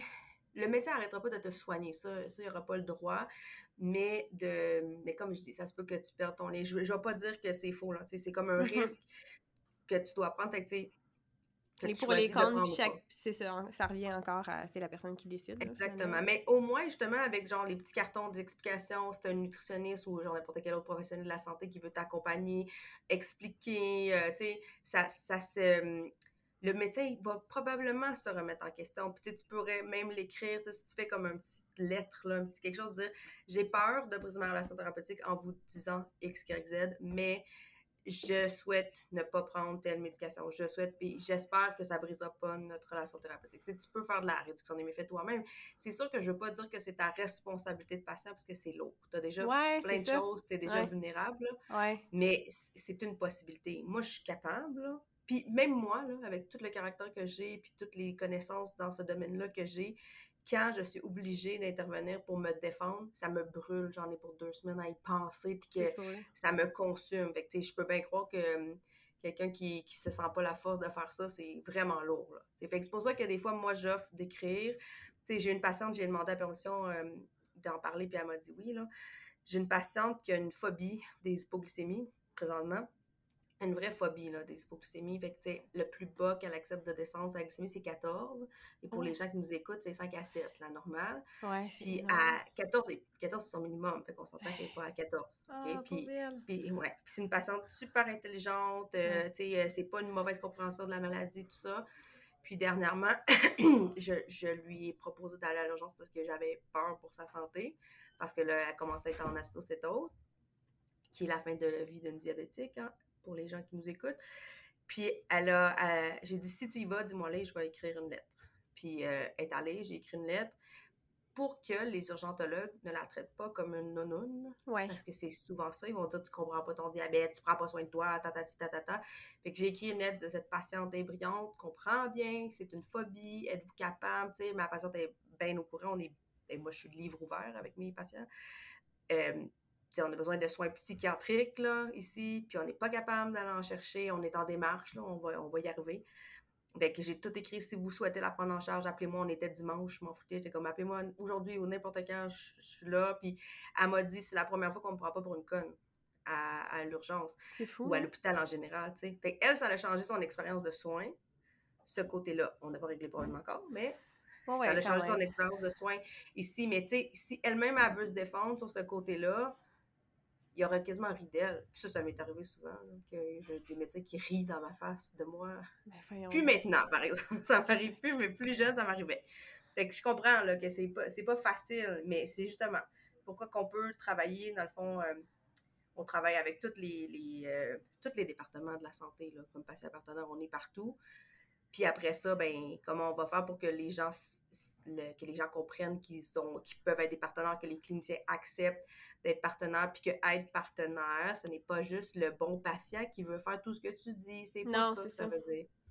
C'est ça. Puis c'est pas juste être bien intentionné, être un clinicien partenaire. C'est pas dire, moi j'ai des bonnes intentions pour le patient, les diètes, c'est pas bon pour ta santé, donc je ne fais pas de diète. Ce n'est pas ça, être partenaire c'est plate, là, parce que les, toutes les approches Haze, euh, alimentation intuitive, tout ça, c'est tout bienveillant. C'est pas ça, être partenaire. C'est pas ça. C'est pas ça. Ben, d'imposer ta façon de voir des gens partant, ça ne fit pas dans ma tête avec patient partenaire. Exactement. C'est pour ça, que, tu sais, oui, je travaille avec l'alimentation intuitive, mais oui, je travaille avec tu sais, je suis pas stricte là-dedans. Si la personne veut perdre du poids, on va en parler. Moi, je suis transparente aussi. Je vais, on va parler du potentiel de perdre de poids, on va parler des méthodes, on va parler de tout ça pour qu'elle soit outillée. Puis après mm-hmm. ça, on va remettre en question des choses. Mais je pense pas que de pousser une façon. Euh, pourquoi une approche serait bonne pour tout le monde? C'est jamais one size fits all, là. Fait que j'ai un peu de malaise avec ça, mais... Puis comme on disait tantôt, c'est, je me rappelle plus les, statistiques, c'est 40 ou 60% de la population qui a une maladie chronique. Fait que, oui, dans l'alimentation intuitive, il y a le dixième principe, là, tu sais, de je ne me rappelle plus exactement le, mot, mais ça veut dire un peu euh, selon ta santé, là, de personnaliser. Mais c'est pas assez un principe là, pour parler de, ça, là, puisqu'il n'y a pas juste une maladie non plus. Là. il y a comme quelque chose qui manque, selon moi, avec les patients qui ont des, euh, des maladies, puis et où le patient qui veut vraiment perdre du poids, mettons, qui, gère ça comme une maladie finalement, là, qui gère ça comme étant quelque chose, un objectif précis. Là, il y a quelque chose, mais moi j'utilise l'alimentation intuitive depuis, euh, depuis toujours. j'ai, depuis toujours, j'ai jamais travaillé autrement, j'ai jamais été euh, dans les diètes restrictives, les plats alimentaires, tout ça. Non, je ne fait pas depuis 2019 quand c'est devenu la mode. Là. non, c'est ça. Moi aussi. mais c'est ça. Fait que, mais c'est pas partenaire. Puis c'est pas pour dire qu'un est meilleur ou pas. C'est juste, c'est juste que c'est pas partenaire. Je dis même pas de. Moi, j'ose même pas dire alimentation intuitive ou euh, health at every size parce que c'est tel... il y a tellement de, de petites. C'est comme. Comment t'appelles ça, Haze? Là? C'est comme enregistré. Là, euh, ah, pas incorporé? Euh... Ouais, pour dire que tu peux pas l'utiliser, le logo, là. Tu peux pas Copyright, dire que là? Ouais, c'est ça. moi, je, je dis pas que j'ai des titres parce que ça me met dans un carcan, ça ça m'oblige à agir d'une certaine façon, puis ça, ça m'intéresse pas. Sauf que ça m'énerve un peu aussi quand eux disent « Ah, ça, c'est partenaire. » Non, c'est pas partenaire, c'est pas ça. Parce que Health at Every Size, euh, tu peux même pas parler de perte de poids. C'est comme on te dévie de cet objectif-là. Je, je dis jamais que l'objectif final de mon patient, c'est perdre de poids parce qu'on le sait que si tu prends ça comme objectif final, tu risques de, à long terme, ça risque de pas tant être efficace. On en jase et tout et tout. Je suis pas pro perte de poids. Je vais jamais proposer une perte de poids, mais il faut être transparent puis il faut expliquer comment ça fonctionne. Puis faut, je pense pas qu'il faut que ça devienne tabou non plus, là. Non, exactement. Puis, euh, tu sais, j'avais trouvé ça intéressant. Marie-Michel Ricard, que je l'avais reçue sur le podcast, euh, elle disait, qui est psychoéducatrice, psychothérapeute, elle disait, tu sais, elle dit, je dis même plus anti-diète parce que ça fait un discours euh, super opposé, blanc ou noir, sans nuance, alors que c'est tellement plus nuancé. Puis j'ai trouvé ça vraiment c'était solide, là, comme réflexion, là. Ah, j'aime vraiment écouter ton podcast, je vais l'écouter, mais ça, j'aime ça, tu sais, parce que moi non plus, j'aime pas ça, mettre des noms. La nutritionniste anti-diète, je veux pas mettre ça. Je veux dire, euh, je suis juste la nutritionniste euh, partenaire. ouais, c'est ça, pro-patient. ouais, c'est ça, je sais pas quoi dire. Je vais pas te dire une, tu sais, puis, comme je dis, j'ai il y a autant de façons de faire qu'il y a personne sur la Terre. Fait ouais. Puis, comme tu dis, là, la personne qui a vécu dans un corps gros toute sa vie, qui a vécu de la grossophobie, qui a vécu tellement de choses, ben, tu pourras jamais la comprendre à 100% Fait que t'es qui, toi, pour dire de haut de ton bureau, euh, ah oh non, on perd du poids, c'est pas ça qu'on vise, tu il faut faut être plus que ça, je pense. sinon, je pense qu'on manque la chute. Là.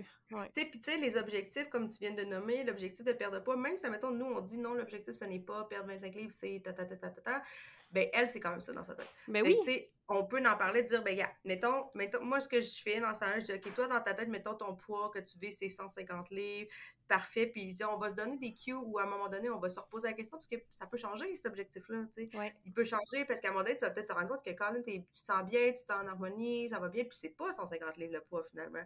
Fait que, tu sais, on, peut euh, nuancer, dire, j'accepte ton objectif, mais, mais on, on va le réévaluer en, en cours de route. Puis en partenariat patient aussi, c'est bien important cette, cette nuance-là de dire euh, je suis partenaire jusqu'à un certain point, je ne suis pas poignée pour être partenaire. Dans le sens que, tu sais, moi, mettons, dans le diabète, parce que j'ai d'autres maladies que je ne peux pas gérer à 100% mais mettons le diabète, je gère à presque 100% 99,999. Euh, si un jour, il m'arrive une catastrophe, là, tu sais, je sais pas, je, on dirait que j'ose rien dire, mais il m'arrive une grosse catastrophe, puis je suis pas capable, ben, je peux-tu reculer de mon rôle puis dire ben là je vais vous j'aimerais mieux que vous preniez le lead pendant quelques temps. Je sais pas, si je te hospitalisée dans le coma, c'est évident là, que c'est pas moi qui va gérer mon diabète. Mais tu sais, ça se pourrait à un moment donné, je sais pas, je fais une énorme dépression où j'ai besoin que quelqu'un prenne charge un peu. C'est bien correct, puis je, je redeviendrai la partenaire que j'ai envie d'être jusqu'au point où je, où je veux l'être. C'est moi qui décide jusqu'à quel point je veux bosser mes affaires puis diriger. Ben, je pourrais décider que je décide pas tout. Tu sais, tu vois, moi qui est full, full pro passé partenaire, à mon premier bébé, on m'avait comme pseudo dit que je pourrais pas garder ma pompe à insuline pendant mon accouchement, puis ça, là, tu touches pas à ma pompe. C'est que j'étais vraiment primée, là, puis j'étais comme, vous êtes mieux d'avoir des arguments béton pour que j'accepte ça. Puis finalement, quand ils m'ont expliqué pourquoi, ils m'ont dit, on va pas te forcer, si tu veux la garder, tu peux la garder, mais t'as jamais accouché, puis ça se peut que t'aies vraiment mal, puis que tu sois pas capable, puis là, il faut que quelqu'un back, puis nous, on pourra pas utiliser ta pompe à insuline ça serait ton chum. Ou sinon, c'est nous qui gère. J'ai dit, OK, c'est vous qui gère. Ouais, non, ça serait pas mon chum. J'avoue que j'avais jamais accouché, puis j'étais comme, c'est vrai que ça se peut que je sois pas capable de faire la gestion pendant que je crie. Fait que, tu sais, finalement, il y avait des bons arguments, puis finalement, je dis, OK, ben, c'est bon. Fait que, mais ça, c'est du partenariat. Si moi, je dis, je décide que c'est toi, le docteur, qui décide pour moi. C'est quand même du partenariat, c'est mon choix. Mais je trouve ça intéressant parce qu'il y a pas des personnalités que ça va les, rendre trop anxiogènes, ben peut-être même au début de la maladie, de, penser à devoir gérer ça, c'est too much. Fait Tout à fait. Encore là, je pense pas que c'est quelque chose qui est rigide, puis c'est quelque chose qui, peut avoir plusieurs niveaux de profondeur, puis il faut y aller avec ça. On est quoi? Dans ben, je un graphique, là. Dans le fond, il y en a un, là, tu vois l'évolution. Puis du partenaire, au début du diagnostic jusqu'à, mettons, complet partenaire, comme je te parle en diabète. Cela dit, en fécondation de trop, je suis pas complet partenaire. Ouais, ok. Je ne peux pas m'insérer un enfant. non, ça marche pas. sais, Comme je dis, tu peux, c'est pas rigide. C'est pas quand tu es rendu, tu fais le step 1, 2, 3, quand tu es rendu au step 10, t'es pogné là. Non, je peux reculer, je peux bouger selon la situation. Euh, fait que, tu sais, c'est un apprentissage en continu d'être partenaire, là, aussi. Fait c'est sûr que quand j'ai un nouveau diagnostic, je deviens plus vite partenaire parce que tout de suite, ça m'intéresse de savoir c'est quoi, c'est où que moi je peux agir comme patient. Puis habituellement, ma personnalité à moi fait que partout où je peux, je vais agir. Mais il y a des moments où je peux pas. Je, te donne un exemple. Là, présentement, j'ai une rétinopathie dans les deux yeux à cause du diabète. j'ai des, euh, des débuts de saignement dans les yeux. Puis euh, mon ophtalmo, là, il est bien fin, là, super gentil. Mais pas mon partenaire, mais je m'en fous. J'ai pas besoin d'être partenaire avec lui. Jamais je vais pouvoir savoir qu'il y a du sang dans mes yeux, à moins que je vois plus bien. Et encore, je vais pas me fier là-dessus. Là. Je vais pas dire, ah, il y en a juste un peu, fait que c'est correct. Non, non, si, si je vois pas bien un matin quand je me lève, je m'en vais à l'hôpital, puis ça presse. Là. Fait que, tu sais, lui, il me dit, voici euh, ce que tu as dans tes yeux, puis euh, on se revoit dans six mois. La dernière fois, c'était ça. Là. La dernière fois que je l'ai vu, là, on surveille l'évolution des saignements dans mes yeux. La dernière fois que je l'ai vu, il y avait une étudiante avec lui, puis là, il disait Ah, regarde ici dans l'œil gauche, il y a un micro-anévrisme, puis viens voir dans l'œil droit, là, il y a un saignement, puis là, moi, j'étais assise à la chaise, puis j'étais comme Oh my god, je vais devenir aveugle, c'est malade, tout ça. Puis quand il a eu fini, il m'a dit Tout est beau. Hein? Puis là, j'ai comme fait Ouais, là, j'ai dit Ok, moi, là, je ne comprends pas bien non, non, la rétinopathie. Puis, j'ai pas nécessairement envie de devenir une professionnelle. Je sais que tu es vraiment hot dans ton domaine. Je connais ce médecin-là. Si tu me dis que tout est beau, tu es sûr, puis tu, comme, tu m'expliques c'est tout ce que j'ai besoin d'entendre. Il a dit oui, tout est beau. On n'a même pas besoin de se revoir avant un an. Fait que j'ai dit parfait et je suis satisfaite comme ça avec ce médecin-là, ce problème-là. Je ne ressens pas le besoin de tout comprendre puis de tout savoir. Tout ce que je peux faire, c'est gérer mon diabète présentement. Fait que je continue à faire ça. Mais j'ai pas besoin que ce médecin-là sache que, euh, mettons, ah, je trouve ça difficile euh, parce que je travaille autonome puis euh, j'ai un enfant puis genre un deuxième enfant. Non, mais mon, mon endocrino, elle, ouais, elle, toute ma vie. c'est ça. Fait que, tu sais, c'est pas... J'exige pas le même partenariat de chacun, mais avec mon gastroentérologue, c'est un entre-deux, je te dirais. Fait que c'est selon chaque diagnostic. Avec le diabète, c'est clair que dans ma tête, je, ne peux, je veux tout savoir, tout gérer, tout faire. Parce que c'est tellement quotidien, puis c'est pluri-quotidien, c'est plusieurs fois par jour. Ouais. Fait que je veux ça. Mais avec les autres choses, tu sais, comme. C'est ça. Fait que le partenariat, ce n'est pas rigide. C'est ça bouge. Oui, non, c'est ça. Ben, comme le reste, dans le fond. Oui. Fait que je, je trouve ça bon. De, dernière petite affaire que je voulais euh, soulever avant de parler de référence nutrition, je voulais te parler d'un autre post que tu avais fait euh, sur les réseaux sociaux. Euh, un peu en, tu bonissais un peu sur bon, ce qui avait été nommé comme valoriser l'obésité, qui, a, qui a suscité beaucoup de réflexions. Mais j'aimais vraiment ta conclusion. dans le fond, tu as comme écrit peut-être que nous, les nutritionnistes en diète, avons une part de responsabilité dans le pourquoi c'est difficile à comprendre qu'on ne valorise pas l'obésité. T'as comme écrit, moi je pense que oui, mais ce sera pour un prochain post. Je l'ai pas fait encore. non, mais là, je me suis dit, ah ben, on va en profiter. Je l'ai sur le ben podcast. Ça m'avait, ça avait vraiment piqué ma curiosité, puis je voulais t'entendre là-dessus. OK. Ben, gars. Isabelle Huot, là, elle a dit cette phrase-là. Puis c'est cette phrase-là qui a été comme le pitch marketing du podcast, OK? Le reste du podcast, là, je ne me rappelle pas par cœur, mais c'est pas juste de la merde non. ce qui a été dit. non, non, non. Écoute, c'était un 5 minutes, là. Oui, c'est ça. Pour l'avoir écouté, là, sur l'heure au complet, là. C'est ça. Fait que, tu sais, là, c'était probablement que, que j'ai l'impression de butcher sur Isabelle Huot, mais c'est pas ça. C'est sur cette phrase-là que je voulais butcher. Ah, mais moi aussi, puis cette phrase-là, elle a pas passé, puis je suis pas d'accord avec elle, puis j'ai pas aucun problème à le dire. Là. quelle erreur de dire valoriser l'obésité. J'ai jamais vu personne valoriser l'obésité. J'ai jamais vu ça. C'est épouvantable comme phrase. Oui, c'est ça, exactement. Fait que, tu sais, malheureusement, tu sais, puis elle parle dans le podcast de violence conjugale, tout ça, tu sais, il y a quand même d'autres choses qu'on peut aller chercher. Là. moi, je vais pas la pitcher dans, genre, à, dans Cage au Lion parce que cette phrase-là, mais cette phrase-là, elle devrait se remettre en question en maudit. Et crime, oui. Mais elle, elle l'a pas fait malheureusement pour avoir relu des commentaires après. C'est ce que je trouve très, très, très décevant. Exactement. Bon, moi aussi. moi aussi, je trouve ça, décevant de dire, tu sais, au lieu de dire comme et cette phrase-là était hors contexte parce que c'est pas de ça qu'on parle. Puis euh, elle était inappropriée, elle était fausse, euh, puis elle crée plus de, de préjugés. Puis, mais remettez-vous en question, guys. Puis moi, la première, j'en écris souvent des pauses controversées, puis euh, je te dis que des fois, je me fais envoyer promener en, en privé. je, je, quand je, vraiment, je comprends pourquoi ça fâche certaines personnes, certaines choses que je dis, puis euh, c'est bien correct. Des fois, je me dis, OK, c'est moi qui ai fait une erreur. Des fois, je me dis, ben, ça te fâche, mais euh, je garde mon idée quand même. Je suis désolée de comment ça te fait sentir. En tout cas, bref, ça dépend de chaque affaire.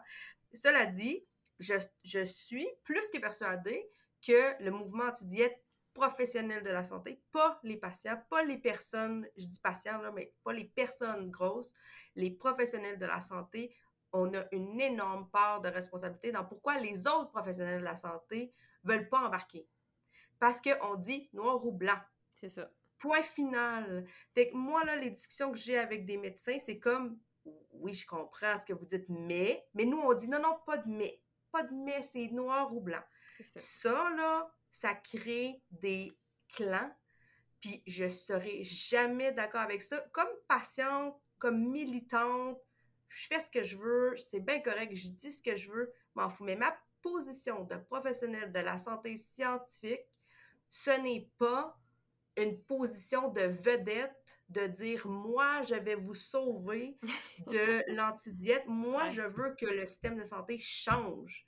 Et si je veux que le système de, santé change, je ne vais pas arrêter de me former, de discuter avec des professionnels de la santé qui sont pour la perte de poids, qui ont des méthodes de perte de poids, qui offrent des, des médicaments de perte de poids, qui offrent des chirurgies de perte de poids. Je veux au contraire avoir un dialogue avec ces gens-là. Puis, ils ont aussi raison sur plein de points. Puis il y a des patients qui veulent la chirurgie bariatrique, puis qui ont le droit de la vouloir. Puis là, on est en train de dire que, que c'est des meurtriers. C'est mal, oui. Ouais, c'est ça. Comme je répète, comme militant, j'ai aucun problème avec ça. Comme professionnel de la santé qui met ce chapeau-là, j'ai d'énormes problèmes avec ça. Et je pense qu'on empêche, à part avoir l'air vraiment cool, là, de dire, OK, ils sont cool, eux autres, les nutritionnistes anti-diète, là, je me ferais pas aimer avec ton podcast, mais... à part de dire, ils sont donc bien fines, puis genre, euh, tu sais, c'est donc bien merveilleux. Je m'excuse, mais on changera pas les choses dans le système de santé. Puis moi, c'est pas ça. Moi, je travaille en collaboration avec le système de santé. Je veux entendre ton point de vue. Euh, oui, même toi, le pharmaceutique, là. Oui, même les compagnies de Novo Nordisk, puis tout ça. Oui, je veux entendre le point de vue. Oui, je veux la lire la science, je veux comprendre. Je veux faire la, part des choses, le pour et le contre, tout ça. Je veux tout savoir. Oui, les coachs en perte de poids, je, m'intéresse encore à ce qu'ils disent, ce qu'ils font, pourquoi ils disent telle chose, qu'est-ce qui, qu'est-ce qui fait qu'ils pensent ça, pourquoi ils croient à leurs produits.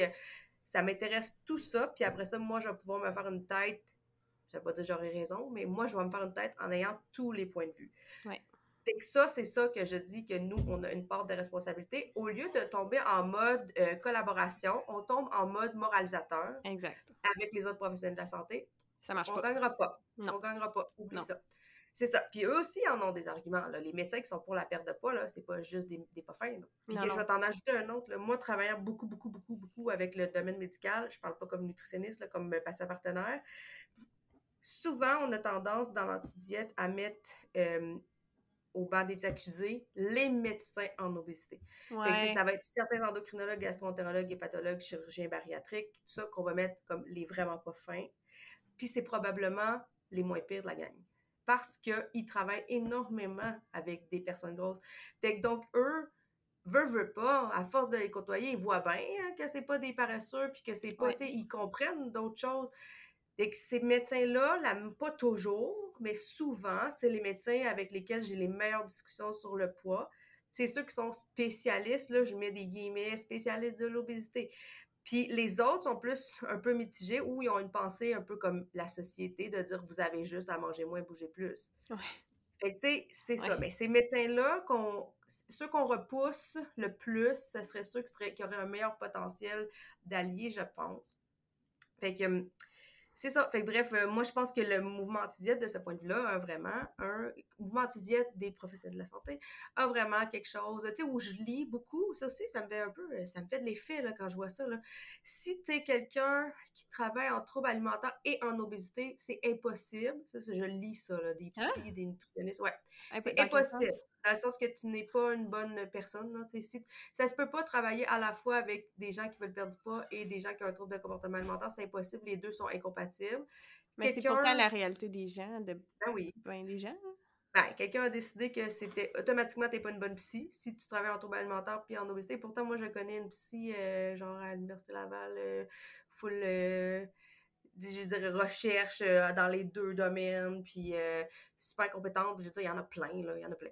Mais c'est devenu comme, tu sais, au lieu de dire on, s'entend à 90% sur un sujet, 70% sur un sujet, blablabla. On dit, si t'es pas avec moi, t'es contre moi. Puis ouais, c'est ça que j'ai la misère. Moi non plus, ouais. C'est ça. Fait que c'est ça, c'est ça que je veux dire. Mais je trouve ça, tu sais, je suis totalement d'accord, puis je suis la première à pas travailler dans les restrictions de la diète, puis je le ferai jamais. Mais tu sais, ça me remet en question aussi de me dire, je suis vraiment anti-diète, ben je vais jamais pousser ça aux gens, tu sais, je vais pas refuser des consultations pour perdre de poids, c'est j'ai référence sur ça, c'est pas mal juste ça que j'ai, tu sais, puis c'est important, tu sais, je veux dire... On va t'en envoyer d'autres. Ouais, oui, non, mais tu sais, je trouve ça vraiment important, puis moi aussi, le discours noir ou blanc, c'est jamais bon, puis je pense que ben, notre job, c'est juste d'éduquer les, gens puis de leur expliquer, ben, c'est quoi. Tu sais, moi, j'aime ça expliquer, ben, voici ça sur quoi tu as du contrôle sur ton poids, puis voici ça sur quoi tu n'en as pas, puis après ça, tu prendras tes décisions en conséquence. Là. Exact. des limitations physiques, on va pas travailler l'activité physique, tu sais. On va pas mettre euh, le focus sur l'objectif peut-être de juste le poids, on va peut-être aller voir s'il y a d'autres choses, y a-t-il l'image corporelle, y a-tu. Mais si la personne ne veut pas travailler ça, fine, là, tu sais. Je pense que. Puis, tu sais, même dans le podcast, tu parlais de chirurgie bariatrique, médication je vais recevoir bientôt un pharmacien qui est, qui est neutre, là, qui est ni pour ni contre la médication, qui va venir nous expliquer c'est quoi les effets secondaires de la médication, c'est quoi les, les, effets positifs que ça peut apporter pour le poids. Mm-hmm. Puis je vais recevoir une nutritionniste qui est spécialisée en chirurgie bariatrique qui va venir nous expliquer aussi qu'est-ce qu'il y en est. Puis moi, je trouve ça important dans le podcast de donner toute l'information pour qu'après ça, les gens puissent prendre leurs propres décisions. Tu sais, moi, ça, ça, a toujours été important, là, tu sais, c'est c'est ta vie, c'est tes décisions, mais il faut que tu aies toute l'information. Il faut que tu fasses une tête. Je suis pas là pour te dire quoi faire ou quoi pas. Oui, exact, c'est ça le mot que je cherchais. Puis ça, moi, ça fait longtemps que j'ai ça en tête. Tu sais, euh, quand j'ai commencé à travailler, j'ai eu des formations. Dans ce temps-là, c'est l'approche centrée sur le patient. Là. Je suis vraiment pas euh, spécialisée, mais ça m'a toujours touché, ça, cette sensibilité-là, d'aller chercher le côté de moi, je suis pas là pour te dire quoi faire, je, je vis pas ce que tu vis, là. Je peux mm-hmm. me l'imaginer, je peux essayer de me mettre dans tes souliers, puis je me, je me, force à le faire le plus souvent possible, mais je vais jamais te pousser ma façon de penser. Je pense que ça, c'est une erreur. Puis avec les médecins, je suis totalement d'accord, puis les autres professionnels. Si tu leur arrives avec ça, c'est comme avec la grossophobie, je leur en parle, là, puis, euh, tu sais, je le dis, tu sais, c'est... Prenez-le pas mal, c'est pas... On est comme ça, on est toutes grossophobes, on a toutes des préjugés, on a été élevés comme ça. Voici ce que je vous propose, une petite ouverture, puis qu'on en discute, puis qu'on jase pourquoi. Puis après ça, le désir de perte de poids au niveau médical, tu sais, dans les lignes directrices d'obésité, sont super controversés. Je vais en reparler avec Edith Bernier euh, cette semaine. Ah J'enregistre avec elle aussi. Ouais. Euh, puis je pense qu'il y a plein de trucs qu'elle n'est peut-être pas d'accord, mais il y a quand même des éléments que je trouve intéressants, dont le Edmonton Obesity Stage System. là. Ben, tu sais, c'est comme les cinq stades, puis bon, selon ton stade, ben là, c'est sûr que c'est basé sur seulement le chiffre de l'IMC, mais il embarque là-dedans, tu sais, est-ce que ça affecte ta qualité de vie? Est-ce que ça affecte ton physique? Est-ce que ça mm-hmm. affecte tes maladies? Est-ce que ça affecte ta santé mentale?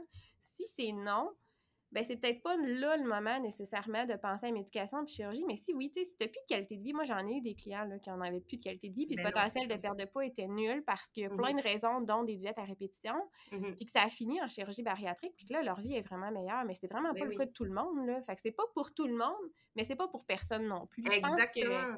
En tout cas, c'est ça. Puis, tu sais, en étant, tu sais, on entend beaucoup les militants anti-grossophobie, mais il y a des personnes grosses, là, peu importe que ce soit de la grossophobie internalisée, peu importe ce que c'est, ils ont quand même une autonomie de choisir là, sur leur corps puis ce qu'ils veulent faire. Puis c'est comme si on leur disait, ben non, mais c'est pas bon parce que c'est de la grossophobie internalisée. Ouais, mais peu importe ce que c'est, là. Peu importe ce que c'est, c'est quand même leur maudite décision à eux, là. C'est leur corps. Tu sais, quand tu t'es rendu que tu as de la misère à prendre ton enfant puis à pencher pour attacher tes souliers parce que tu es essoufflé puis que tu pas capable physiquement puis que tu 40 ans, puis qu'on te dit ta nutritionniste Sarah dit que tu n'as plus de potentiel de perte de poids parce qu'avec tout ce qu'on a essayé puis les diètes que tu as faites, ton corps veut plus rien savoir, puis ça fait des années que tu essayes, puis ça marche plus. Ben, à 40 ans, tu veux-tu vraiment accepter d'avoir cette qualité pauvre de vie-là? Ça non, c'est ça. Ça se peut, oui, ça se peut. Non. Euh, comme de santé, ou comme que tu dis que ton poids impacte ta santé, tu n'as jamais le choix de quelqu'un en santé. C'est pas pareil. C'est tu choisis choix 1 de merde ou choix 2 de merde. Ouais. Fait que c'est quoi la merde avec laquelle toi, tu trouves que ça fait le plus de sens de vivre? Ça, c'est ma réalité à moi, tu sais, de mm-hmm. maladie. J'ai pas le choix de dire ah, free for all ou euh, genre strict, là. C'est comme, j'ai un choix, j'ai que des choix moins intéressants, mettons, dans ma santé, que quelqu'un qui n'a pas de santé. Fait que là, je vais choisir pour moi, c'est quoi la moins, la moins pire de ces merdes? C'est tout. C'est pas toi qui va me dire qu'est-ce que moi je suis capable de faire. C'est moi. Puis après ça, c'est toi qui vis avec les. Tu sais, mettons la chirurgie, là. C'est toi qui vis avec ça après les conséquences, parce qu'il y en a à tabarouette des conséquences, là. Mm-hmm. Mais ça se peut que tu sois prête à les accepter, mais ça se peut que la personne à côté de toi qui a exactement les mêmes maladies que toi, elle, elle soit pas prête à gérer ça. Exactement, c'est ça. Puis les deux sont corrects. exact, c'est ça. les deux se peuvent, les deux sont... Euh, c'est ça, mais c'est ça, on veut juste, on veut dire que c'est noir ou blanc, puis écoute, c'est pas ça. Puis tu sais, tout le monde est pour euh, autonomie de choisir tout ça jusqu'à temps que quelqu'un veut le perdre du poids. Là, tout d'un coup, là, non Exact. Ah non, toi, tu n'as pas l'autonomie de choisir. OK. Pourquoi? Expliquez-moi en détail, là, tu sais, je... Puis là, après ça, comme, tu tu peux dire comme nutritionniste, j'accompagnerai pas les gens à perdre de poids. Je trouve pas ça pas correct, là, parce que, tu sais, c'est ta limite, puis tu veux pas, puis c'est correct. Mais en même temps, moi, je, je, je peux pas faire ça. Parce que moi, je, je veux pas que mes. Mais c'est contre tes valeurs, là. Ouais, c'est ça, c'est contre mes valeurs. J'arrive pas. J'arrive pas à faire ça. C'est la même chose en, diabète. Euh, tu veux être keto, tu veux être pas keto, si tu veux manger full glucides, si tu, peu importe ce que tu veux, on va, on va trouver une façon de voir si ça marche. Puis en l'essayant, tu vas peut-être changer d'idée ou, ou finalement, tu vas dire, ben, c'était une méchante bonne idée que j'ai eue, tu sais. Puis ça se peut que ce soit une méchante bonne idée. Tu sais, si je pense, à mettre en type 1, j'ai donné cet exemple-là sur un autre podcast aussi. Type 1, là, on nous dit depuis toute notre vie, il faut que ton hémoglobine glyquée soit en bas de 7, idéalement en bas de 6,5. Toute notre vie, on nous dit ça. Là, les types 1 qui sont devenus keto, mettons low, low carb, very low carb, ils ont des hémoglobines glyquées en bas de 6. Puis là, on leur dit, oui, mais pas comme ça. Ça, c'est pas correct. Ouais, c'est ça. Fait que là, à un moment donné, là, tu sais, vos là, c'est pas, mal là que j'ai envie de te dire comme, OK, mais faut que je sois en bas de 6.5, mais je peux pas utiliser, faut... c'est quoi ton, tu sais, je veux dire, nous, on peut. Puis il y a sûrement des impacts à être keto à long terme où on mange plus de gras saturés, souvent, pas tous, mais diabétiques de type 1 mangent plus de gras saturés parce qu'on va manger, mettons, plus de viande comme collation ou de, de fromage ou tout ça parce qu'on ne veut pas aller affecter notre glycémie en deux repas, en deux injections d'insuline, blablabla. À long terme, il y a peut-être des conséquences. Puis à long terme, il y a aussi des conséquences d'avoir une hémoglobine qui est élevée. Là, il faut choisir. Quand je dis choisir entre un et deux, c'est pas mal ça, que je veux dire. Fait qu'est-ce que moi je trouve le, moins mieux entre les deux. C'est ça. Le moins pire, c'est ça. Le mieux ou le moins pire, c'est mon choix. Puis, tu sais, comme je dis, c'est toujours dans certaines circonstances. C'est quoi ma vie actuellement, à quoi ça ressemble, ma réalité du quotidien qui n'est pas juste la maladie, qui n'est pas juste mon poids, qui est aussi mon travail, mes enfants, mon chum, ma blonde, peu importe. Là. Tout le reste compte aussi dans ma décision. C'est pas juste ma glycémie qui, qui fait que je décide de telle ou telle affaire. Je prends toute ma vie en contexte. Je suis la seule personne qui peut voir ma vie de façon globale. C'est là que je, suis habilotée à prendre une décision que pour le médical a peut-être l'air d'être pas une bonne décision, mais que si je la remets dans, dans, dans mon contexte, c'est la meilleure ou la moins belle décision. Tout à fait. Tout à fait. Good. Merci. Puis là, pourquoi, c'est quoi référence nutrition? Puis pourquoi tu as décidé de partir? Ben, c'était comme un mix entre nutrition, nutritionniste puis patient partenaire.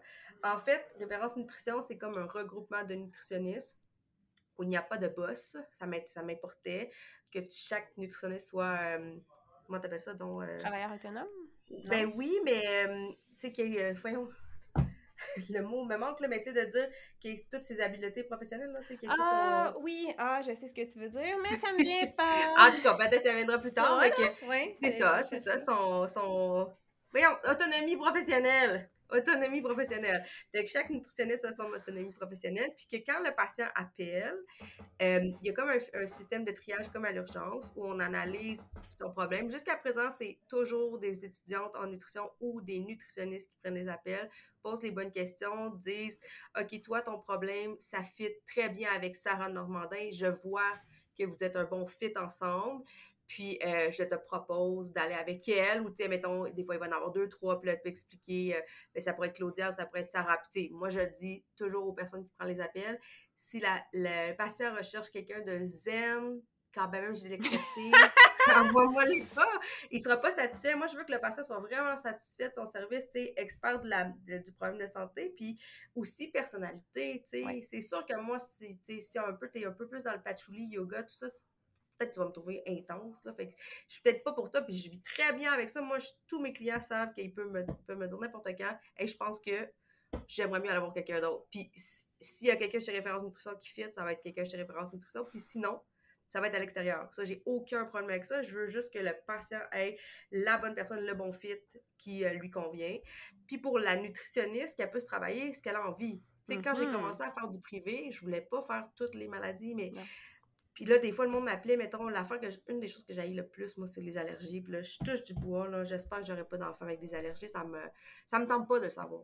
En toute honnêteté. Puis c'est pas parce que si j'ai un enfant, là, c'est parce que quand, je, quand je sais quelque chose, on dirait que je viens folle, un peu, là. Je suis trop intense. Je ne veux pas le savoir. Je sais trop de choses de diabète, je sais trop de choses de néphro. Je veux pas ajouter d'autres connaissances dans ma tête. J'ai l'impression qu'il n'y a pas de place. Je veux pas si j'ai un enfant, tu vas voir, je vais devenir la plus pro du monde en allergie parce que je suis de même. C'est comme une folie. Fait que là, j'étais comme, je veux les envoyer à Val Valérie Valencourt qui a travaillé 15 ans en allergie. Fait que là, j'attendais qu'elle ait fini son congé de maternité. Puis là, là c'est parfait. Maintenant, quand il m'appelle, avant, j'essayais de les envoyer ailleurs. J'étais comme, allez voir quelqu'un euh, d'autre euh, qui est vraiment hot en, allergie. Mais des fois, le monde me dit, ah, ben, tu sais, je t'aime, t'as l'air drôle, t'as l'air fine, puis tout ça. Puis là, je me faisais avoir, puis je disais oui, puis je regrettais tout le temps. Fait que là, j'étais comme, bon, le bon service au bon patient, puis la nutritionniste aussi qui va avoir l'impression de pouvoir donner son plein potentiel. Bien, c'est ça, parce que moi, je prends l'exemple des enfants, j'en ai jamais, j'ai jamais travaillé avec la petite enfance, j'ai pas les connaissances, je peux aller lire là-dessus puis me former, mais j'ai pas l'expérience, puis ben j'aime bien, tu sais, j'ai mon expertise dans plusieurs domaines, j'aime mieux comme garder cette expertise-là puis être sa coche là-dessus. Là, c'est ça, exactement. surtout au privé, Colin, la, personne paye pour avoir un service. Là, euh, au public, des fois, on n'a comme pas le choix. Enfin, comme, tu n'auras pas de service sinon, mais au public, tu payes pour. Là, je veux dire, tu, peux-tu avoir la bonne personne? Là? Fait que, exactement. c'est ça qui m'a allumé. Là. Mais oui, puis tu sais, moi, ça je te dirais que quand je voyais, tu sais, les diabétiques de type 1 ne pas beaucoup sur les nutritionnistes. C'est pas, c'est parce que justement, on a tellement de connaissances quand ça fait 10 ans que tu as le diabète, tu sais, euh, ça va plus loin que le calcul des glucides. Là. Nos connaissances, ça va très, très loin. Fait que des fois, euh, mettons qu'ils cherchent au privé, sais, quand c'est, mettons, nutritionniste de, de, clinique de diabète, vois, ils ont des, extrêmes connaissances, là, puis il y en a qui en ont même plus que moi sur certains niveaux, là, sais, mettons, je pense toujours... Euh, les filles de l'IRCM ou les filles de l'équipe Better, ils ont des connaissances mais très, très euh, euh, scientifiques. Ouais, puis tu sais, des fois, ils sont au courant des nouvelles choses avant moi, puis c'est bien correct, là. Mais la vraie vie avec la maladie, ça, c'est quelque chose d'autre, c'est beaucoup pourquoi les gens viennent me voir, là, c'est comment tu fais pour faire vivre ces, ces conseils-là dans la vraie vie, ce qui est un autre, un autre créneau. mais, euh, mais tu sais, si tu vas voir une nutritionniste au privé qui a jamais fait de, qui fait un type 1 par année, elle pourra pas te donner ce service-là. Non fait que si t'es un nouveau, mais comme mettons, je te donne comme exemple, maladie cœliaque, on a deux méga pros dans notre équipe. Là. Euh, mais moi, si mettons, c'est un nouveau, puis les deux filles sont en maladie ou je sais pas quoi, je peux voir un nouveau. Je peux te starter, mais quand ça va faire un an que tu as maladie cœliaque, tu vas en savoir plus que moi. Exact. je, ne pourrais plus t'accompagner après. Là, ça va être Val puis Kat qui va prendre le relais. Fait que justement, dans mon désir de ne pas laisser tomber un patient, ben, j'ai créé ce système-là. Dans le fond, ta PL, tu es trié, euh, selon ta problématique, ta personnalité, au besoin, selon où tu habites, si la personne veut absolument du présentiel. Puis si on n'a pas de nutritionniste pro pour toi, on va l'envoyer, on va t'envoyer ailleurs parce que j'en connais 2000 nutritionnistes. Fait que ça, j'ai aucun problème avec ça. C'est pas une question d'argent pour moi. Fait que pour le patient, je voulais donner le meilleur service. Pour la nutritionniste, la job de rêve. Mais ben oui. ta job de rêve, ta, clientèle de rêve, puis tout ça, pour te, toujours te sentir que tu peux donner ton plein potentiel. Puis c'était important pour moi de ne pas être la bosse de ça parce que je trouvais que ça faisait comme recruter des employés, euh, c'est un peu, OK, là, je, oh, je me ferais pas aimer ton podcast. ça faisait un peu, tu sais, je vais tout t'envoyer les patients possibles parce que tu es employé puis il faut que ça soit rentable. J'ai pas envie de ça. Mais moi, j'aurais pas envie de travailler comme ça non plus. Non, c'est ça. Fait que, tu sais, je suis comme, tu sais, on, on, on, cote ensemble, tout le monde cote ensemble un pourcentage, puis le pourcentage de qu'on met ensemble ne va pas dans les poches de personne. L'idée étant que c'est on le réutilise, soit, mettons, on n'a pas fait de publicité encore, mais on pourrait le réutiliser en publicité ou pour créer quelque chose ou pour euh, améliorer nos services, tout ça. Euh, c'est ça. Fait que c'est ça, c'est l'idée, c'est que ça ne devienne pas lucratif ou euh, qu'on perde nos valeurs puis qu'on envoie, qu'on voit des patients qu'on n'est même pas qualifiés ben, qu'on est qualifié, on est toujours qualifié, mais je veux dire qu'on n'est pas expert à voir. Fait que c'est ça. C'était ça, je voulais que le. En fait, ça répondait, c'est très égocentrique, parce que ça répondait à mon besoin de nutritionniste et mon besoin de patient en même temps. Fait que c'était ça, c'est ça l'idée. Fait que, tu sais, chez Référence Nutrition, on, engage, même si vous n'êtes pas employé, on, prend juste les filles avec lesquelles on sent que oui, cette personne-là, comme je serais pas gênée de dire va voir Sarah, je suis sûre qu'elle va t'aider sais, va voir Valérie, tu vas être en pleine. Puis le monde dit vraiment merci, comme Ah non, tu ne me prends pas comme client. Non, parce que Val est bien meilleure que moi dans tel sujet, fait que va voir elle fait que c'était ça un peu mon, mon besoin. Là. Je suis pas une, pas une fille d'affaires. je suis jamais riche. Là. Moi non plus, clairement, mais on est heureux. C'est ça qui est important, puis on aime notre job. Exactement, c'est ça. ça. se mesure pas juste avec le cash. Là. Exact. Ben, je, je m'amuse souvent à dire, le podcast, euh, je fais ça sur mon temps perso, mais je fais aucun sou, même j'en dépense avec ça, mais comme ben ça me nourrit tellement, tu sais, puis c'est tellement important que c'est ça. Mais je pense que c'est les bonnes raisons de... En tout cas, c'est les bonnes raisons pour travailler. Il faut, faut aimer ce qu'on fait. fait que, ouais. Ben oui, dans un monde idéal, oui. Oui, puis euh, c'est ça, on peut suivre Référence Nutrition sur les réseaux sociaux. yes. Facebook, Instagram, référence nutrition, c'est assez simple. Puis le site web aussi, référence nutrition. Euh, où on peut, euh, .ca, où on peut euh, s'auto-référer directement. Puis si on est un professionnel, on peut aussi référer un patient, en fait. C'est ça, des médecins, des pharmaciens, des infirmières, des, des physios, peu importe, qui veulent nous référer, peuvent aller directement sur le site Internet, c'est sécurisé. Puis, euh, puis moi, sur les réseaux sociaux, juste pour euh, dire, Facebook, et mon Facebook est très diabète. Oui. C'est, je sais même pas mon nom, je pense que c'est Claudia Hall, DTP, nutritionniste, blabla, référence nutrition. C'est Je vais le mettre euh, dans la description du podcast. fait qu'on peut te suivre, toi aussi, oui? Oui, moi, séparé de référence nutrition, parce que c'est vraiment très, très mon opinion. Ouais. Puis nutrition anti-bullshit sur Instagram. Là, je parle un peu de diabète, mais vraiment plus de relations aux aliments, poids, nutrition plus générale que, que le diabète. Je sais pas pourquoi ça a été comme naturellement que ça s'est fait comme ça. J'ai une crowd de diabétiques sur mon Facebook, puis sur euh, Instagram, c'est différent un peu. Parfait. Voilà. Mais merveilleux. Fait que ça aussi, c'est intéressant à suivre. Euh, puis, tu sais, c'est ton opinion. Fait que c'est le fun, là. Tu mets pas de gants blancs, puis on aime ça, là. T'es pas là pour... Euh, plaire ou avoir plus de followers. Tu es là pour donner les vraies informations, puis ça, ça me parle. Là, puis cela dit, remettez-moi en question, je suis super ouverte, il n'y a pas de problème. Moi, ça me dérange pas, en autant qu'on est poli, tu sais, de me... C'est ça. C'est sûr, ça me, ça me... Ce qui me choque le plus, c'est quand les gens disent que j'ai pas de respect pour les cliniciens parce que c'est tellement faux. Mais, comme quand je prends mon chapeau de patient, parce que moi, j'ai l'impression que des fois, c'est au contraire, on n'a pas de respect pour les patients. Fait que, tu sais, je suis comme, non, non, c'est juste de ramener ça égal. Ce n'est pas manquer de respect, c'est juste de dire, non, vous n'êtes pas supérieur. Ouais. Puis, vu que je suis clinicienne, je me le permets parce que parce que c'est pas arrivé souvent que j'ai vu qu'on se permettait ça. Puis je me sens pas trop mal parce que je suis les deux. Fait que je suis capable de parler des deux bords. Je pense qu'en tant que professionnel, il faut être capable d'avoir cette. Euh, cette euh, je, cherche mon mot, là, mais tu sais, de pas être dans l'orgueil puis pas être dans le, piédestal, là, cette humilité-là. c'est ça que je cherchais aussi, là, tu sais, on n'est pas, des, pas des dieux, on est des experts dans un domaine, mais ça fait pas nous des experts de la vie puis des experts du patient. Exactement, puis c'est tellement un mot que j'aime, humilité. Oui, ça, ça, oui. Oui, j'aime ça. Ben, merci beaucoup, Claudia, de ton temps. C'est toujours tellement intéressant de t'écouter. On apprend euh, toujours énormément. Fait que, euh, on te suit euh, sur les réseaux. Fait que, ben, merci, merci énormément. Merci à toi de m'avoir invité. Ça me fait plaisir. Donc, ben, à bientôt tout le monde pour un prochain épisode.